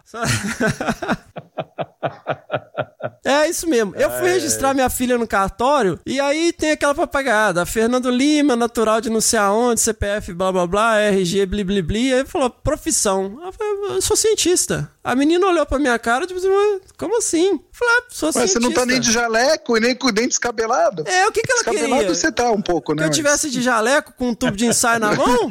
Pô, com um rato branco dentro do bolso? É, uai. Que e um síndrome, de cara. garrafa. Ó, mas eu posso te falar uma coisa? Você, eu sou doutor em filosofia. Você é PHD. O, Bi, o, o, Bião, o Bião também é doutor em filosofia. Não, o né, Bião é Não, doutor não em ciência. Não?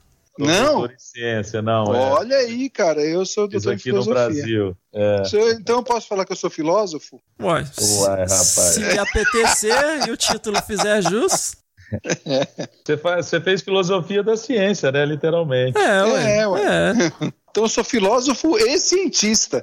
Ó, que coisa boa. Se o pintor diz que ele é pintor de parede, ele tá sendo arrogante? Não, pô, ele é pintor, sabe? Ele não tá falando que ele é o Monet. Não, ele tá falando que ele é um pintor, é a profissão dele. Ninguém fica falando, ah, o cara, nossa, cara arrogante, tá falando que é pintor. Ah, não. Por que, que o cientista não pode dizer que ele é cientista? Por que, que o mestre não pode dizer que é mestre? Por que, que o doutor não pode dizer que é doutor? Então eu lanço aqui a campanha. Se você tá ouvindo a gente, seja você acadêmico, seja você consultor, seja você servidor público, quando alguém perguntar a sua profissão, você levanta e diz: sou cientista. E sou cientista, porra. Mete o pé no peito. Tenha orgulho. Sou cientista, vírgula, porra. E aí você vai na, na delegacia, você dá um tapa no balcão, fala, delegado, Isso. você não é doutor porra nenhuma, quem é doutor sou eu. Doutor porra. sou eu, porra. Eu tenho E dá um doutorado. na cara do delegado. Não, mas antes Aí depois pergunta você vai ter que chamar um outro doutorado. É, aí depois você vai ter que arrumar um problema que você vai ter que chamar um outro doutor pra te É, tirar. é. O doutor advogado. E aí você chama um outro doutor e fala, doutor, você veio aqui e vai me tirar daqui, você não é doutor porra nenhuma, doutor sou eu. Deixa eu Ó, moçada, moçada do Brasil, não vai na onda do Fernando não, que vocês vão se arrumar, hein, Não, cara. vocês estão zoando minha campanha. Eu vou lançar aqui, eu tô lançando aqui uma campanha. Hashtag sou cientista, porra. É isso aí mesmo.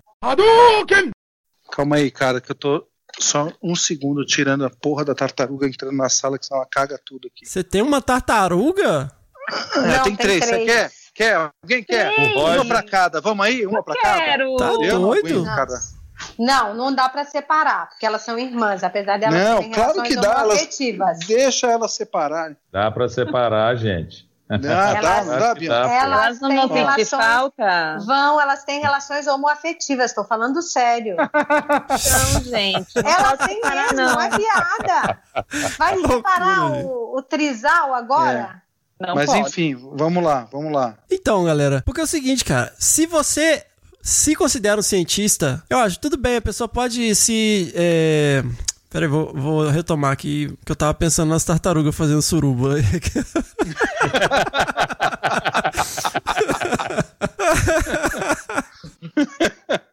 É que você não sabe, aquilo sim é o ruído. Se elas estivessem no ato nesse momento, aquilo sim Dava era um ruído. gravar. Você não tem noção. Credo. Imagina. Os bichos são violentas. Coloca no que bicho é esse, Laís. É, boa, Paula! É muito barulhento, gente. A hora, a hora que estiver montando mesmo, que é um, ba- um bi- é um barulho muito estranho, eu vou gravar pra botar no que bicho é esse. Ninguém vai acertar que é uma porra de um jabuti, fêmea cruzando na fêmea. É. A gente tirou a semana, essa semana até, a gente tirou uma de cima da outra para ter certeza de que elas eram duas fêmeas mesmo, porque não tinha condição. E olha, são duas fêmeas mesmo. O amor é o amor, né, gente? Exatamente, deixa elas. E ele continua aqui, ó. PS. A galera tá gostando de usar PS. Fernando e Miriam. Fernando e Miriam, apesar de já ter visto fotos de vocês no Insta, eu tô que nem aquelas pessoas dos anos 90 e início dos anos 2000 que ficavam querendo conhecer pessoalmente os radialistas que falavam aqueles poemas de amor nas madrugadas adentro. Nossa, aqueles Night by Night. Noite. Ah, a gente tá por aí, né, nas redes sociais, participando aí de eventos, mas eu vou fazer uma descrição rápida aqui de como eu sou. Eu sou assim, ó. Moreno alto, bonito e sensual.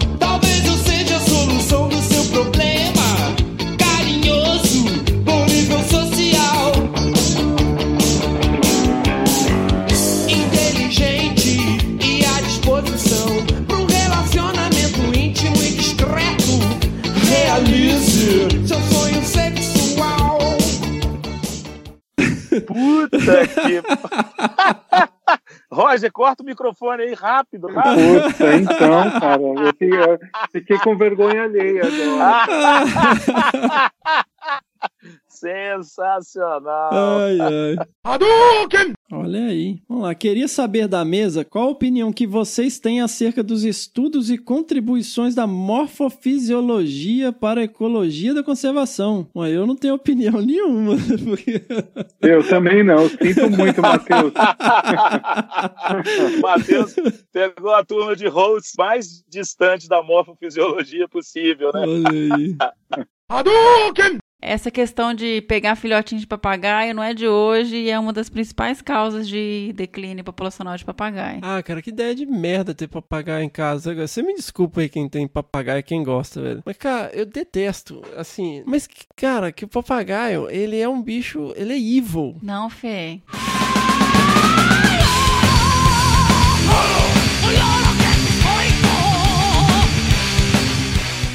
Aí você vai na casa tem um papagaio, aí fala assim: ah. Pode brincar com ele, ele é mansinho. Aí você chega o dedo perto, o bicho arranca seu dedo. Não, ó, gente, vamos voltar aqui. O papagaio domesticado, ele tem alguns comportamentos de- estranhos, mas isso é Não, porque ele. Que ideia, pra lá, pra que ter papagaio? Aí o bicho sobe no seu ombro, aí você vai tentar tirar ele, ele fica ameaçando bicar seu dedo, e aí ele começa a bicar sua orelha. Aí você não consegue tirar ele, e ele fica bicando sua orelha. Porque papagaio não é feito pra ficar dentro de casa. É lógico, então que ideia de merda ter papagaio. Eu, eu- é o lance que eu tô falando. Não é uma boa ideia ter papagaio. Pra que ter papagaio? Pois é, deixa o papagaio na palmeira, voando, bonito, colorido. É igual gente. araponga, gente. A pessoa tem um bicho que parece que tá malhando ferro o dia inteiro na sua cabeça.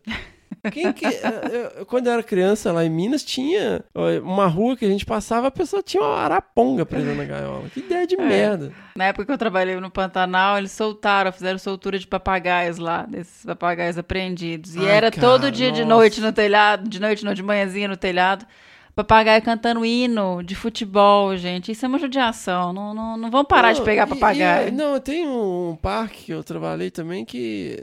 O pessoal soltou um monte de papagaio lá de apreensão lá. E aí, cara, os bichos estão acostumados a vir comer biscoito, comer pão, comer essas coisas. E aí você ia tomar café de manhã, vinha, assim, dezenas de papagaio. E, e eles não ficavam lá no, no, no telhado olhando pra você. Eles desciam voando. Eles pousavam em cima da mesa. Aí eles pousavam na sua cabeça, pousavam no seu ombro. E se você não desse nada pra eles, começavam a te bicar. Gente, papagaio não é um, um bom pet. É, é- é só na cabeça desses, dos, dos velhos que tem papagaio que acha isso. E o papagaio é um bicho evil. Ele é muito inteligente, ele é extremamente inteligente. É uma das aves mais inteligentes que tem.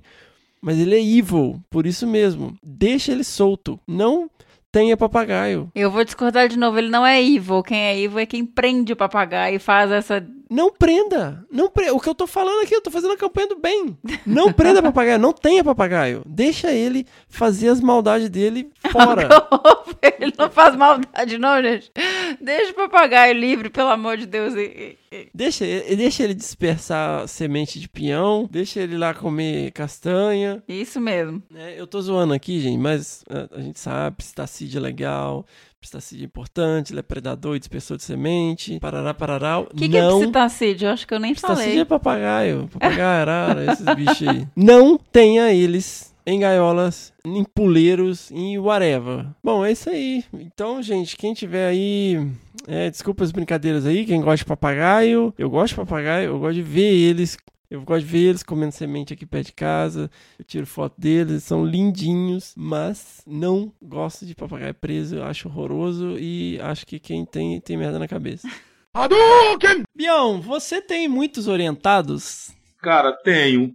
Assim, formalmente, formalmente a gente acaba tendo um número menor, que depende, né, da interação com, né, se for com a graduação, com os cursos de graduação, se for com a pós, com os programas de pós-graduações, né? Aí a Hum. gente tem que ter a formalidade, os papéis e tal. Eu poderia contar aqui para vocês, dá para olhar rapidinho, mas informalmente, Ah. não é isso que você quer, né? Não. Mas informalmente eu acabo convivendo com mais alunos, né, que, se agregam aos projetos e a gente orienta de um jeito ou de outro, né? Mas diga lá. Você sempre foi um cara, um grande formador, né, Bião? Você pega a galera e bota pra Ah, cara, fazer. é minha vida, né? Com ou sem dinheiro, e vambora, vamos fazer acontecer. Literalmente no braço. É, pode crer. Nossa, sensacional, isso é muito bom. Pra quem não entende muito bem isso, gente, orientação, quando eu quis dizer, né, quando o Bião, no caso, tem um orientado, na pós-graduação e até na graduação você tem lá é, estudantes que começam a trabalhar com você e você vai orientando, literalmente, é como se fosse um mentor, né, de- passando aí de geração para geração os caminhos da ciência. É, e acaba sendo também, em parte, uma orientação pessoal do ponto de vista de comportamento, de lidar com as coisas, as questões éticas, Sim, né? Não, é, é. não são só as questões éticas ligadas à ciência, né? Acaba que É, quantas vezes você já me chamou a atenção, né, Bião? Pois é, não, todos nós, você também, enfim, é uma interação de mão dupla, né? E isso é bom demais, porque a gente também acompanha como que o mundo vai evoluindo. Não, não adianta você ficar com o seu pensamento, com o seu aprendizado de que você teve, que você teve lá na, no seu doutorado, né, ou na sua qualificação mais importante, e achar que você vai replicar isso ao longo da sua vida profissional. Não, É. você tem que flexibilizar isso. E uma forma de você flexibilizar isso é tendo contato com o aluno, com o orientado. Isso é bom demais, porque você Uhum. se moderniza, né? Você se, você se ajusta à sua qualificação e vai estudando, né? Vai tornando o processo melhor. Então, gente, é porque assim, eu tava pensando outro dia, é, e isso tem a ver também com esse episódio, que eu tenho uma teoria sobre o que eu chamo da trindade da orientação. né? E isso não vale só para academia, vale para o trabalho, qualquer coisa que você entenda que alguém é seu mentor, vamos dizer. Então eu acho que vale passar aqui essa mensagem, né, pra galera aí que tá a- aflita, vamos dizer, vários vários dos nossos ouvintes estão sempre trocando ideia, que acabaram de formar e tal. E eu vou falar aqui sobre isso para aqueles que estão pensando em seguir um caminho aí mais pro lado da pós-graduação, cara. Na, es- na escolha de um orientador, você precisa entender qual que é o perfil dele, né? Tem vários podcasts aí acadêmicos que falam sobre isso, vários textos de blog e tal, é, do tipo de orientador que te ajuda a publicar, do que faz isso, do que é aquilo, que é presente, ausente, tarará, tarará. Quem quiser saber mais por esse lado mais técnico, coloca tipo de orientador aí na podosfera ou na, no Google, você vai achar um monte, até de charge e tal. Mas, né, como aqui no Desabraçando não tem firula, nós vamos dar a real dos três existentes. Que, pra mim, eu acho que só existem basicamente três e aí um gradiente entre eles, vai. Sim. Mas, mas tem que fazer um disclaimer que se você não assistiu Star Wars, você não vai entender nada. Porque basicamente você tem três tipos de orientador, Bião. Você tem o orientador Yoda, o orientador Palpatine e o orientador Obi-Wan Kenobi. Só. Cara, o orientador Yoda, ele também pode ser um orientador mestre dos magos. Lembra do mestre dos magos da Caverna do Dragão? Lembro demais, velho. Quem não lembra? Então, é aquele que aparece do nada, ele tem umas sacadas incríveis, né, que você nunca ia pensar, né? Ele chega e fala que vai abrir um portal pra galera lá do Fugir. da Caverna do Dragão fugir do Vingador e quando você olha de novo ele sumiu. E, e esse orientador, cara, é muito louco, assim, porque quando você tá conversando com ele, tudo faz sentido, velho. As portas da percepção se abrem, assim. Só que esse cara ele tem um campo gravitacional, cara, que com o tempo você começa a perceber isso. Ele tem um campo gravitacional que faz com que você entenda as coisas quando você tá dentro desse campo gravitacional. Então, assim, você conversa com o cara uma hora, velho, e com a cabeça explodindo de ideias, sabe? E aí, 15 minutos depois que ele sai de perto de você, você não consegue entender mais nada do que ele falou. Aí você pega, cara, o seu caderno onde você tava anotando tudo que vocês conversaram, aí você fica olhando para aquelas anotações, cara, e não faz nenhum sentido. E aí você vai ter que ficar várias semanas remoendo aquilo até a hora que ele vai aparecer do nada de novo, né? Porque você nunca sabe se- Quando ele aparece, né? quando ele aparece, você pega ele no pulo no corredor, né? E assim, você não consegue entender muito bem, ele não fala muita coisa com coisa, é bem Yoda mesmo, sabe? Fala de trás pra frente, você nunca sabe o que que ele tá pensando de verdade, sabe? Se ele se ele acha que você tem potencial ou não, se ele acha que você realmente vai se tornar um Jedi ou não, se ele quer te treinar ou não, você não consegue entender. Mas ele tem umas sacadas incríveis que você só consegue ter com ele. Se você conseguir sair da bolha do campo gravitacional e trazer. e tem, cara, o orientador Palpatine. Quem não sabe, o Palpatine e o Imperador são a mesma pessoa, spoiler. E é isso, cara. O orientador Palpatine, ele é meio bipolar, cara. É, ao mesmo tempo que ele é Palpatine, que ele é um senador e tal, ele vai, né, vira chanceler. Sim. E ao mesmo tempo ele é um imperador. E ele é bem isso mesmo. Ele é o cara que consegue te levar pro céu e pro inferno rapidamente. E mas esse cara, ele é o orientador que vai te mostrar como ser respeitado no mundo acadêmico, como jogar o jogo do, né, como jogar o Game of Thrones da academia. Como publicar nas melhores revistas, né? Como ser o pica das galáxias e se tornar senador, depois chanceler e imperador no final. Então ele é aquele cara articulado, político, que consegue se inserir lá em todos os processos, né? Mas que não necessariamente. que não é. necessariamente te deixa mais feliz, vamos dizer. Mas não se engane, né? Porque é um cara super importante, que tem muito a te, mostrar, assim, né? O problema é que ele, ele te mostra muitos caminhos, né? Mas que você precisa dos outros para te equilibrar. Porque, na verdade, ele quer que você se torne um, um Sith Lord, né? Ele não quer que você se torne um Jedi. Ele quer que você vá pro lado sombrio da força. E geralmente esse é o cara que né, te joga num triturador de carne na academia. E esse é o tipo de orientador que geralmente gera esses efeitos colaterais negativos que a gente vive falando e Sim, percebe aí, né? Galera em depressão, se sentindo um lixo e tal. O que me leva então ao orientador Obi-Wan. que você é o orientador Obi-Wan, o Bion. Ufa, rapaz, já tava ficando preocupado. Eu já tava ficando preocupado aqui.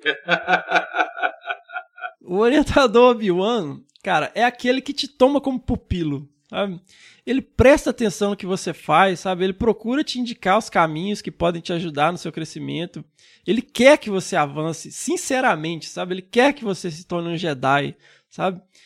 Então, assim, muitas vezes ele parece que ele te corta muito a onda, sabe? Quando você tem um. Você chega cheio de ideia, assim, mas ele, pô, cara, não é isso que você quer, é isso que você quer, sabe? Foca no, no que a gente tá fazendo, foca no, no seu caminho tal, foca na sua jornada, né? E às vezes ele pode soar até meio autoritário ou ríspido, né? Do mesmo jeito que o Obi-Wan fazia com o Anakin. Sim, né? sim. Mas ele quer que você realmente progrida, né? E, e faz, ele faz isso para que você não perca o rumo, né? Para te orientar mesmo de verdade. Então ele é o cara que quer que você seja um, um discípulo e que venha a estar ali de igual para igual no futuro, né? Ele não tem nenhum medo disso. Claro. Esse é o Obi-Wan. E assim, embora cada um tenha suas características, é importante ter um pouco dos três, né? Por isso que eu falo que é a trindade da orientação. Sim. Você precisa, né? Se você tem só o Yoda, cara, você tá sozinho. cara. Aham. Você tá perdido. Se você não é uma pessoa independente que se vira tal, Você tá ferrado. foge do Yoda. É. E Você tem que ter os outros para balancear. Bom, se você tem só o Palpatine, aí vai. né, se você quer ser esse tipo de pessoa, beleza. Ju- Junte-se a eles, né? É. Mas se você tem só o Obi-Wan, você também pode ficar muito dependente, muito na sombra dele, né? Porque você acaba. é, O Obi-Wan é a pessoa meio paternal, né? Sim. É o, grande, é o seu grande mentor, né? Que realmente quer que você se desenvolva e às vezes você cria um carinho muito grande e às vezes você pode ficar muito dependente dessa, desse tipo de relação, né? Tem que haver um equilíbrio na força. Então você tem que ter lá o Yoda que vai te dar sacadas, você tem que ter o Palpatine que vai te mostrar como que você se insere, como que você articula aí no Game of Thrones e você tem que ter o seu Obi-Wan, né? Então para você achar o seu equilíbrio. Eu fiquei refletindo sobre isso, cara, e eu lembrei um pouco aí do meu sensei, né? O grande sensei, Leandro Bassolotto, pessoal aí de Rio Claro e região que tá a fim de desestressar, né? Parece lá na academia Atos Rio Claro. Putz, eu morro de saudade, né? Uma das coisas que eu mais sinto falta, uma da, é a única coisa que eu sinto falta de Rio Claro é o tatame lá da galera, aquele momento você vai lá trocar ideia. Falei isso aqui no episódio com a Fernanda, eu repito, o tatame de jiu-jitsu, a roda de capoeira, a pelada de fim de semana são lugares extremamente democráticos. Você vai lá trocar ideia com qualquer um, não interessa né, a sua profissão, a sua perspectiva, o que interessa é o seu jiu-jitsu. É né, uma arte maravilhosa, você alivia ali todos os estresses e super eficiente, super legal. E a gente às vezes ficava batendo muito papo lá no fundo, né? E o sensei chamava a atenção da gente com muita sabedoria. E eu até mandei uma mensagem pra ele, falei: "Pô, sensei, eh, eu preciso das suas palavras de sabedoria para responder um e-mail aqui". E ele mandou aqui um áudio pra mim, eu vou colocar aqui pra vocês. Porra, mano, que cara chato, hein?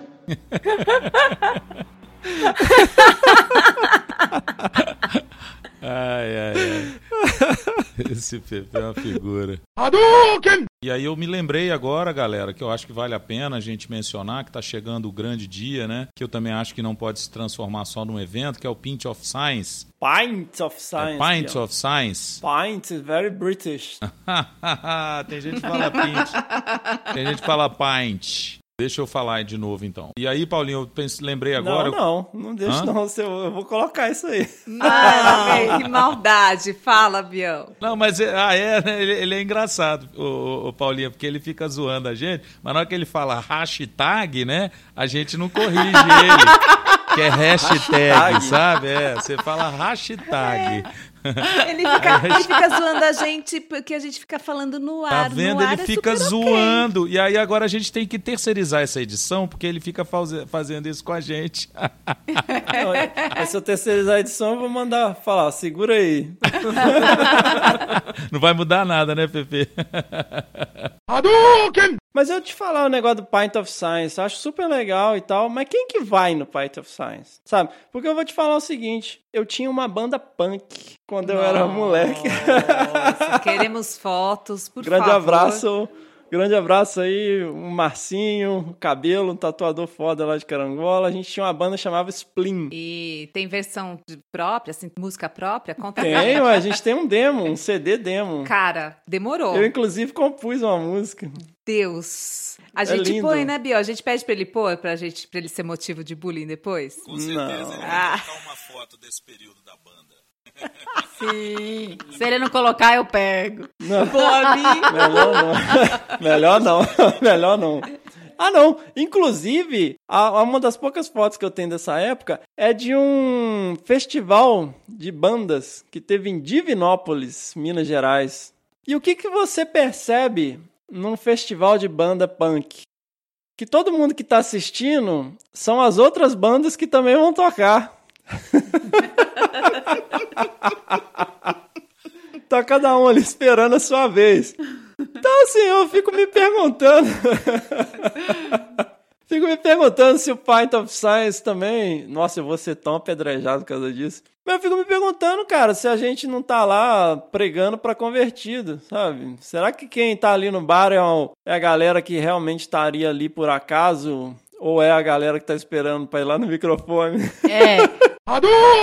Nós estávamos fazendo coletas de borboleta, eu e o Samuel, e quando a gente estava retornando, né, avistamos uma onça. Foi quando ele parou o carro e já me falou: pega a câmera, e eu já, sem pensar, peguei e já saí correndo, né? Saiu do carro, saiu correndo atrás da onça? Correndo atrás da onça. Bom, muito, muito esperto, muito inteligente.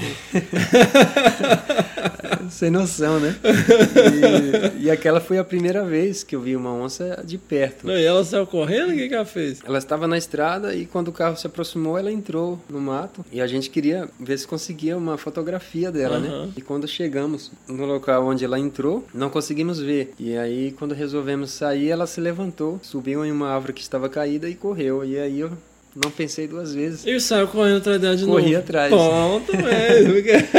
e quando o Samuel gritou, epa, para, para, para. O que, que você pensa que tá fazendo? Hadouken! Olá, depois veio Free Willy. Fiz meu pai comprar a coleção da Vida Selvagem com livros e fitas de vídeo. E aos 11 anos descobri que orca não era baleia.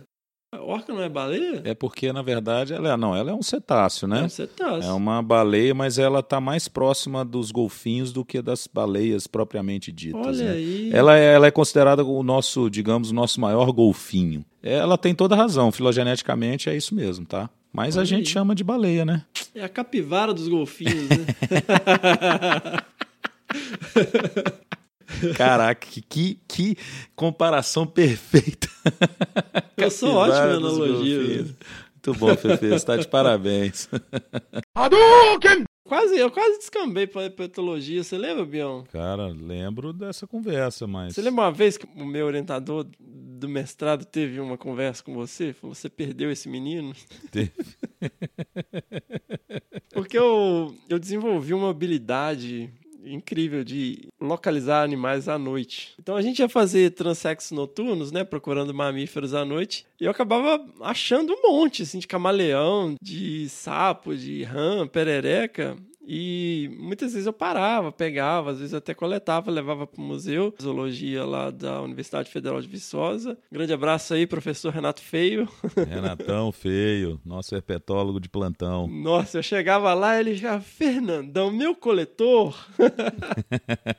Tem até umas histórias, né? Que a gente, por um tempo, foi até uma espécie nova, né, Bião? Sim, a gente tá lá o nome nosso lá na, no holótipo. Não, é uma espécie nova mesmo? É, é, o, é a, ela se chama. Pera aí que eu vou lembrar agora do nome. Olha aí, eu já, eu já coletei uma espécie nova É, de perereca. eu vou dar uma de Fernando. O que, que é holótipo, Bião? Opa, boa. O holótipo é aquele indivíduo que é coletado né, e é usado para descrição de uma espécie nova. Então, todas as características que são dadas né, como diagnósticas, ou seja, inéditas e que você só pode identificar naquela espécie, elas são é, retiradas, né, as informações sobre essas características, principalmente morfológicas, mas hoje, como eu falei, né, também eles usam muito a questão molecular. Então, amostras de tecido para extração de DNA também são usadas desse holótipo, né, que é esse indivíduo, e aí esse indivíduo é depositado numa coleção de referência e fica, teoricamente, para sempre como referência para aquela espécie nova descrita. É assim, ó, você pega o bicho, coloca ele no museu, aí eles medem ele de todo jeito possível, imaginável, Isso. e chega à conclusão que não tem outro igual, ele é uma espécie nova e é baseado nesse bicho. É isso que o Bion disse.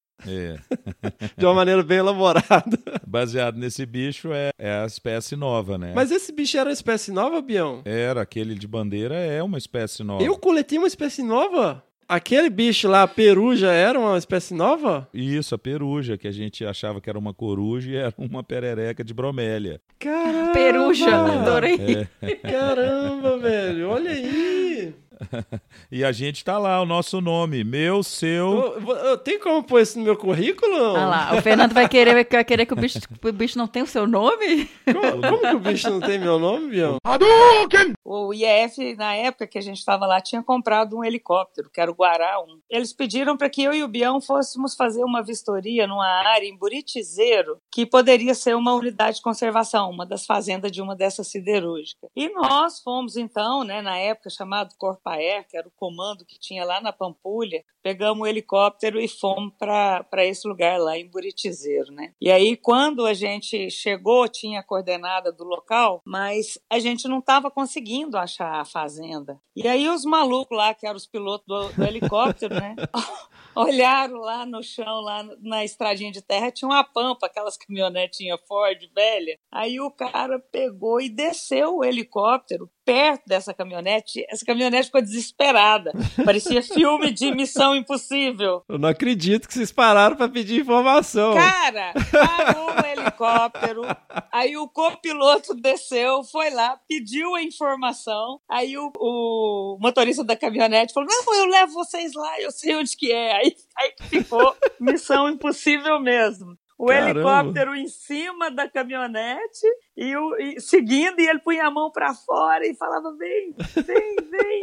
E, e a gente foi, né? Chegou lá na fazenda, o cara, na tentativa de fazer um L ponto para a gente descer com o helicóptero, pediu ao funcionário que sinalizasse no chão com cal. E aí, na hora que o helicóptero começou a descer, levantou aquele cal que ninguém conseguia ficar na cortina branca de poeira. Nossa, que maluquice.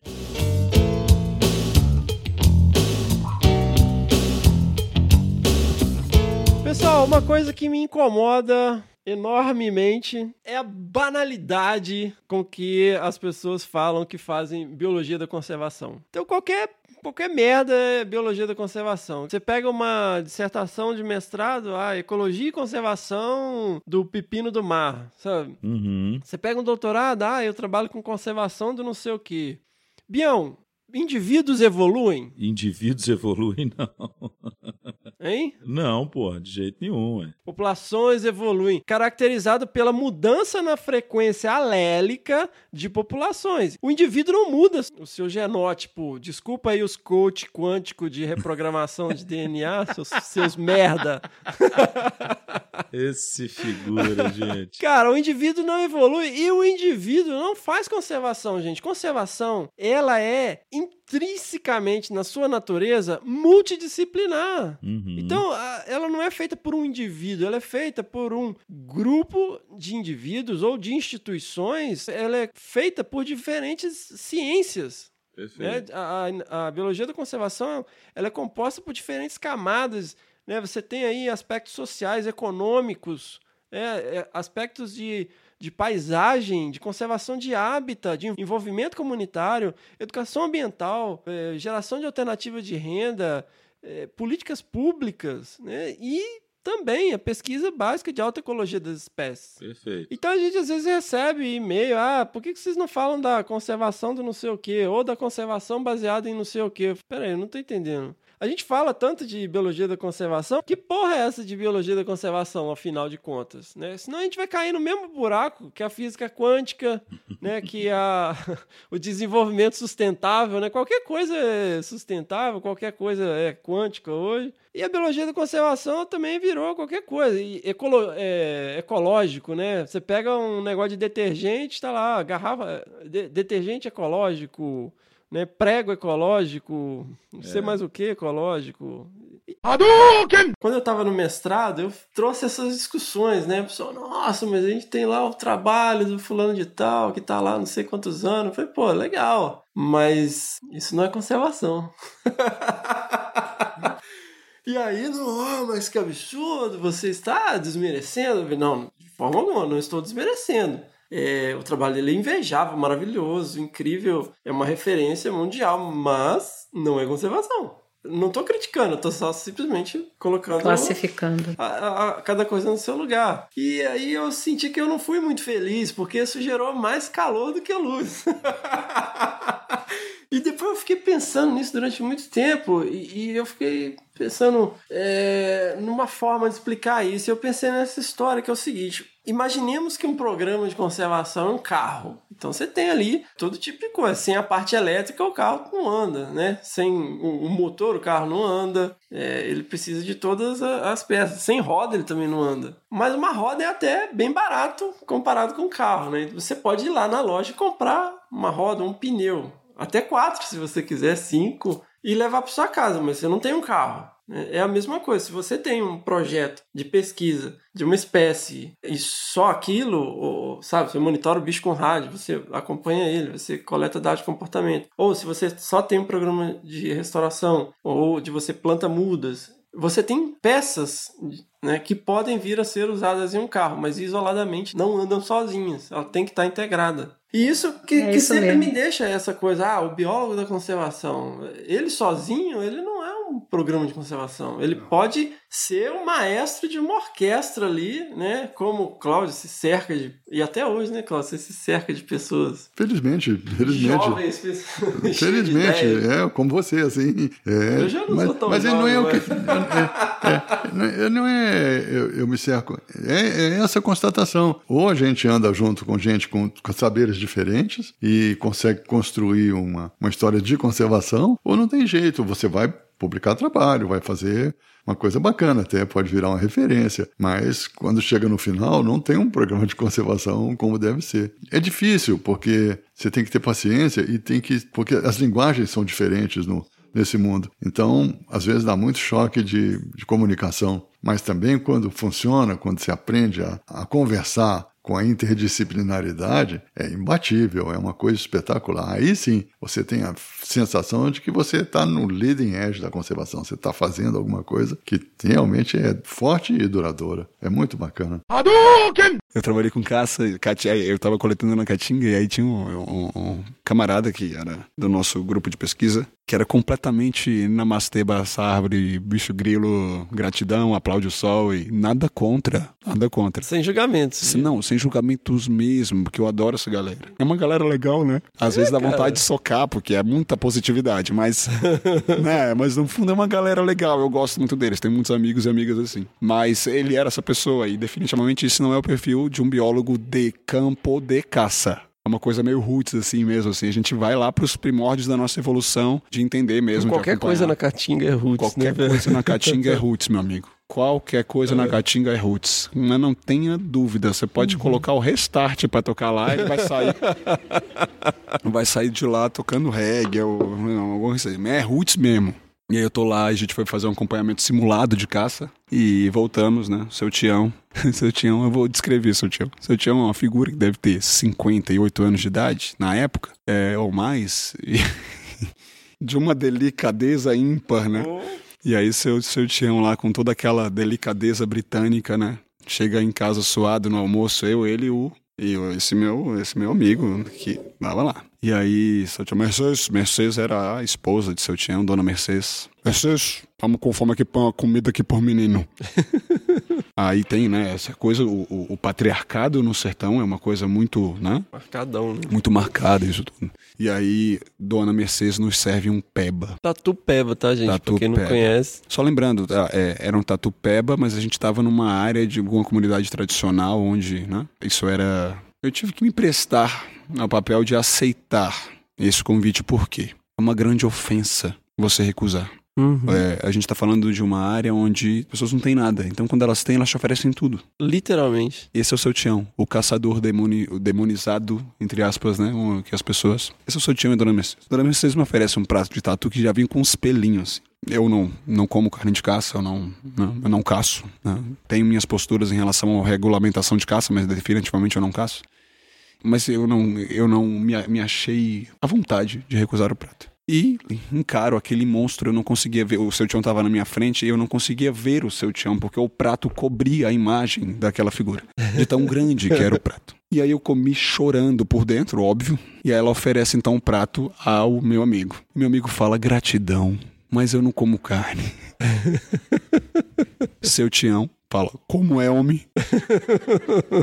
não come carne. Oxi, o senhor é doente. Aí eu, é, é isso mesmo, seu tio. Ele é doente. Eu já aproveitei, né? Porque, como que eu ia explicar pra ele? Que ele resolveu não comer carne. A carne é um, é, é um, é um produto que não tem todo dia na mesa de- de- do Sim. sertanejo, pri- principalmente há alguns anos atrás. Aí é, eu falei, olha, se ele comer carne, ele sai aí se tremendo todo, é um absurdo. Oxe, que eu nunca ouvi falar uma coisa dessa, rapaz. Oxe, não come não, é beleza. Mas o seu Tião já ficou nervoso. Aí, beleza, comemos, comi, nossa, mas eu comi assim, querendo, ó, morrer, assim. Que é um trem forte mesmo, assim, é um negócio difícil de engolir. Engolir já pensando, pobre, coitado do tatu, eu aqui nem tô gostando dessa ideia, mas é isso mesmo. Aí chega então, seu Tião, dou, é, vocês, agora põe aqui uma caninha aqui por menino, uma caninha por menino. Dona Mercedes chega com, com dois shots de cana. É, a caninha eu até animei, né? Porque ué, depois de um tatu.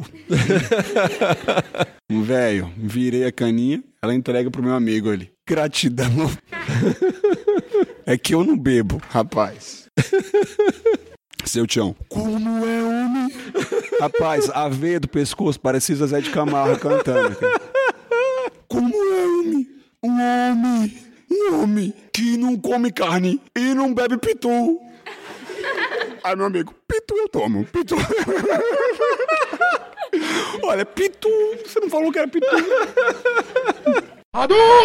Eu fui bolsista, né, na, na graduação, mas quando eu fui para USP, eu fui com a cara e com a coragem, né, assim, Sem bolsa, sem nada. sem bolsa, sem nada, sem nada. Até pegava uns trampos à noite, às vezes, ah, bartender, sabe? Uhum. E até sair meu diploma, é, sem nada mesmo. Foi uma época bem de relação, mas que foi fantástica, né? Foi importante porque eu pude mostrar pro Catão e pra equipe toda que eu tava afim de fazer aquilo ali, né? Uhum. E aí, depois de uns dois meses que eu tava lá, eu consegui uma bolsa. Mas assim, era café da manhã, almoço e janta no RU, né? Miojão mesmo. Até ensinar aí a galera a fazer miojo no, no chuveiro é massa, viu?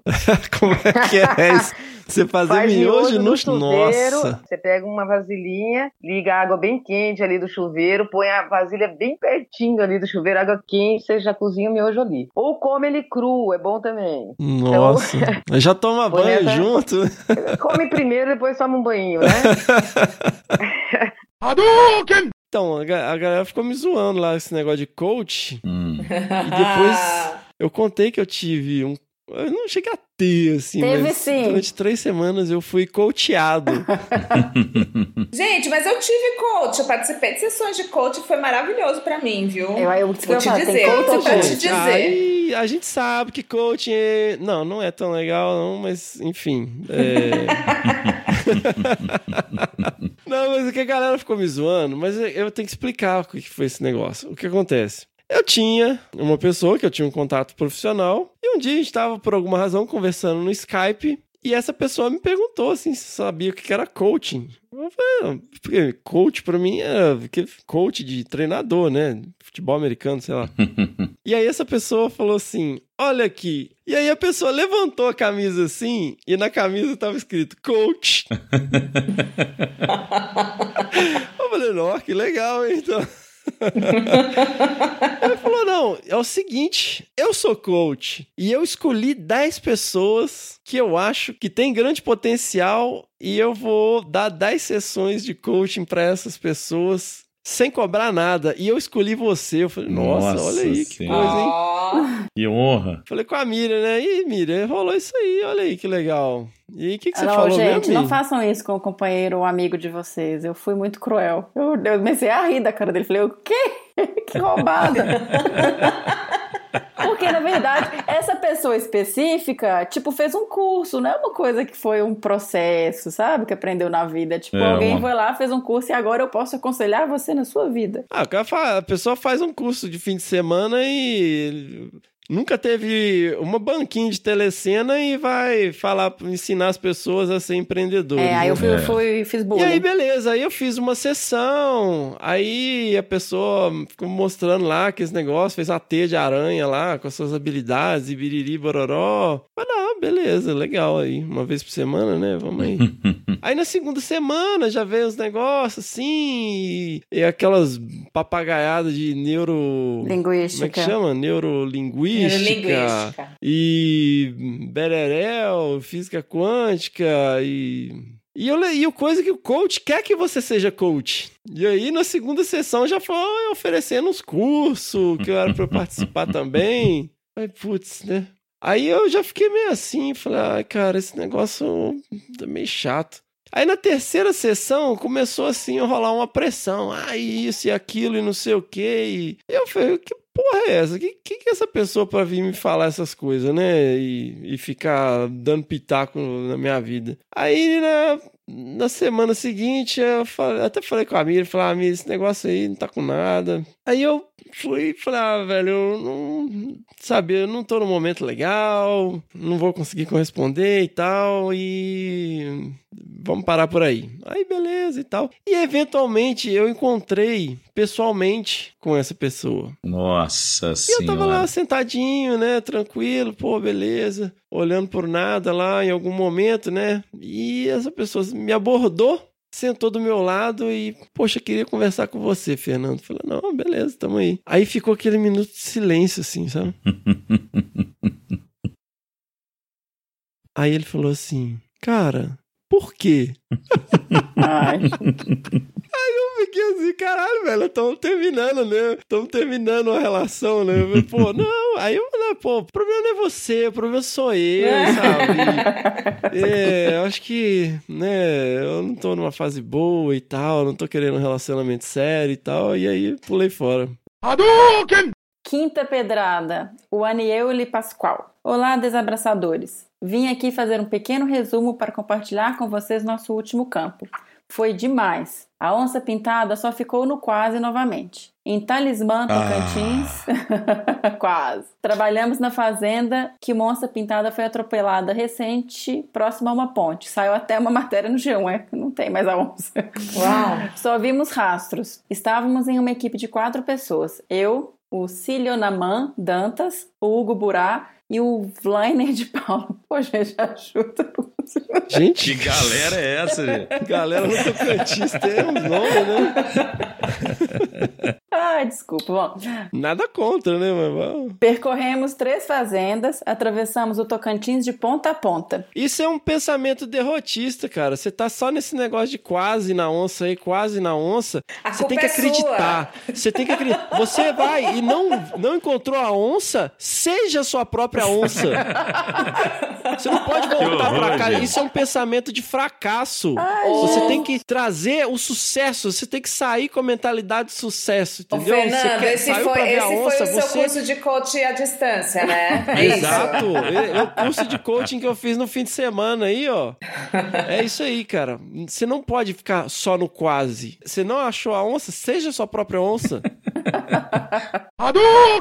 Então, eu fui buscar meu filho na escola e parei numa dessas grandes empresas que servem eh, refeições e postos de gasolina que tem um galináceo no logo. E eu tava saindo do carro, eu tenho o hábito, né, de parar o carro sempre que possível, eu paro de ré. No caso de uma emergência, de um apocalipse zumbi chegando, você já sai de primeira, você não precisa ficar manobrando, dando ré no carro, você já sai. E nessa, a pessoa que para de frente, ele fica porta a porta comigo, né? Uhum. E o cara me para, oh, tudo bem? E falando um, um italiano que, na verdade, parecia mais portunhol. Assim, é, entende? Você, ah, falou assim, e blá blá blá, e- e- italiano, é, sou italiano. Sim, sim, mas por quê? Não, entendo, entendo. Ah, habla italiano? Não, não, não habla.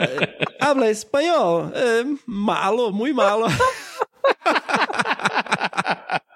E ele começou a falar, mas assim, freneticamente, muito rápido, assim. É, trabalha com moda, eu trabalho com moda, e toma meu cartão. E, e deu um cartão e pegou do lado, assim, uma revista escrito Armani. Eu falei, ah, falei, é, conhece, conhece Armani, conhece Armani? Sim, Armani, so, eu vendo Armani em Brasil. E, e aquela, é, o italiano dele era isso aí mesmo, né?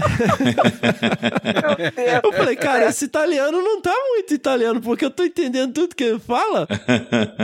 E o cara falando rapidamente, freneticamente, mostrou: é que estou aqui vendendo terno de Armani em Brasil. Eh, pero el gobierno brasileiro está me cobrando muitos impostos e eu não quero pagar. E aí ele falou que ele tava com cinco ternos Armani no carro e que ele tava voltando para Itália. Estou voltando para a Itália. E ele abriu um passaporte com uma passagem internacional dentro. Uhum.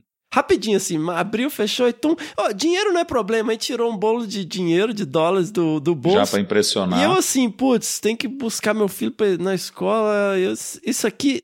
Sabe quando você fala assim, cara, tudo isso aqui tá muito errado? tá muito errado, cara. Tá muito errado.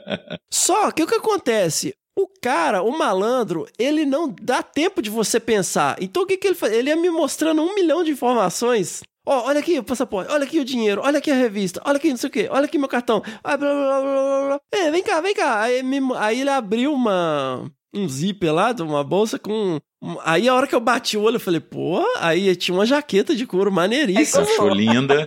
É. Olha aí, olha aí. Aí, aí é o lance do malandro. O malandro, ele quer fazer o otário pensar que ele é que tá levando vantagem, né? Sim. E aí o cara, não, que o governo brasileiro está me cobrando muitos impostos, eu estou voltando para a Itália e não quero pagar esses impostos. Eu, eu quero dar um terno Armani para alguém que vai usar, que não vai vender. Aí ele pergunta, você gosta de se vestir bem? ah, mano, Falou, falou de com o cara certo, né? Deus do céu, É a sua cara fez um terno Armani ia caber muito bem. Não, imagina. Não, mas aí a hora que ele abriu assim, eu falei, porra, tem. Desde que eu casei com a Miriam, eu tô cantando uma, uma jaqueta de couro e você vai vendo, né? Os, os meninos já estão quase indo pra universidade, Nossa nada de jaqueta de Senhora. couro. Eu olhei assim, falei, pô, o jaqueta de couro maneiro. E aí mostrou, ei, falando sem parar, falando sem parar, falando sem parar. E aí ele me pegou uma pasta que tava do lado assim, com os papéis dentro, e aí me mostrou, ó, olha o preço, olha o preço, quanto vale? Quanto vale? Fala pra mim, quanto vale um terno desse? E aí era coisa de, sei lá quantos mil dólares, não sei o que, não sei o que. E aí ele me puxa a folha de papel e aí tinha uma guia de DARF Hum. atrás de imposto. Sei lá, 10 mil reais, Ô, uma coisa bem exorbitante assim. Olha quanto o governo quer me cobrar. E aí eu tava o tempo todo procurando, falei, cara, o que que tá errado aqui? O que que tá errado aqui? Eu vi a data Hum. da DARF com o ano de 2013. Aí eu falei, ah... Pô, eu quase falei, né? Eu falei, mas eh, ia falar, é, esse documento é de 2013. Aí eu falei, cara, não, o cara Tá devendo até hoje. Tá profissa. Ele vai arrumar uma desculpa. Eu vou pular fora daqui. Aí eu fui, não, não. Então. Aí ele falou: Não, mira, eh, eh, eu necessito pagar o aluguel de carro. Se paga aluguel de carro, eu te dou ah, los, os ternos 700 dólares. 700 dólares, Fernando. Nossa. E aí eu falei: Pô, não tem, não tem 700. Fernando, com quanto pode me ajudar? É, eu, não, não tenho nada, não tenho nada. E sou, sou um biologista.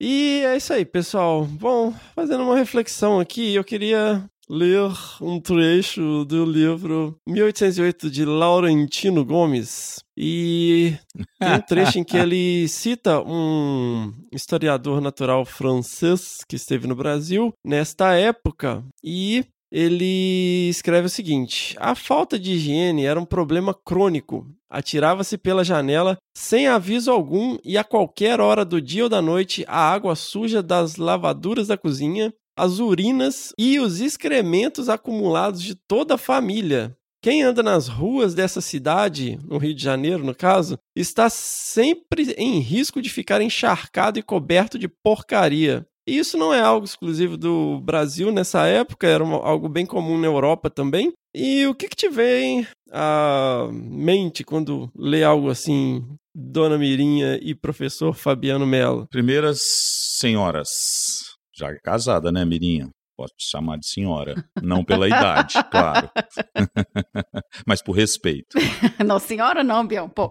Claro. O que eu posso fazer? É a regra do jogo.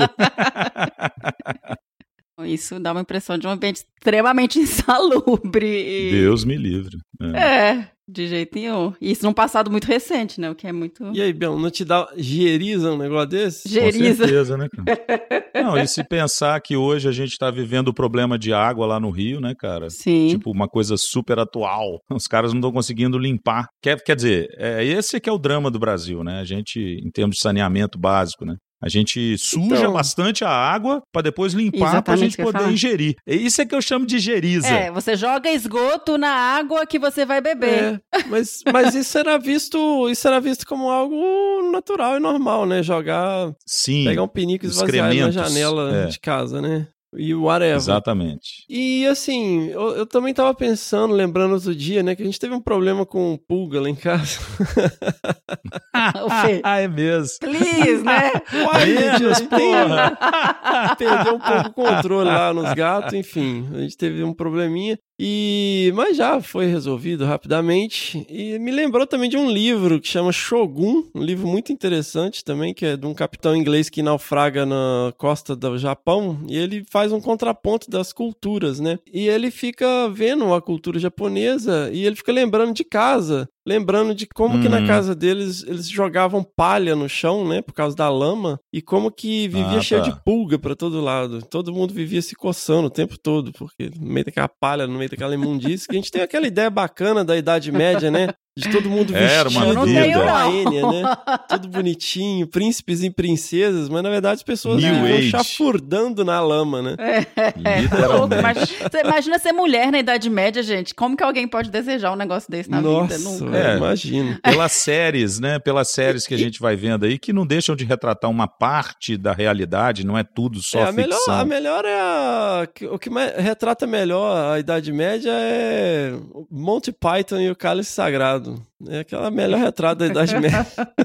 Mas por que, eu tô falando essas coisas? Porque eu tive um insight, cara, no avião agora recentemente. Diga. Me bateu uma coisa assim, do mesmo jeito que a gente olha essas coisas como absurdas, né? Tipo assim, cara, Aham. jogar merda pela janela. Tudo bem que as pessoas estão jogando merda pra todo lado aí nas redes sociais, né? Mas, tipo, literalmente esvaziar um balde cheio de merda pela janela não parece uma coisa muito inteligente de se fazer. Nossa, da mesma é forma, essa questão de conviver com pragas urbanas não é uma coisa. Com é meio difícil de, de controlar, na verdade, né? E aí no avião, cara, eu tive um insight, assim, porque passou Hum. lá aquele carrinho com um monte de, de sódio, né? Comida Coisas e- com sódio pra você. Uhum. Ela me ofereceu água. E na verdade, eu sempre tomo só água, assim, em voos, né?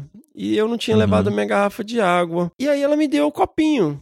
E aí, naquela coisa, né? Eu tava ali, eu falei, "C- cara, pra que eu tome três goles de água, porque na verdade é o quê? 100 ml? Nem isso, né? 50 ml de água, sei lá. Acho que aquele, é, aquele copinho sem vergonha que a gente recebe, acho que não dá nem 100. Cara, você usa um, um recipiente de plástico, de polímero, que eu vou. A única vez que ele vai ser usado. Ele foi produzido e ele vai ser usado para eu tomar um go- três goles de água e depois vai ser descartado. Eu falei, velho, isso não faz o menor sentido. Cara, é tipo assim.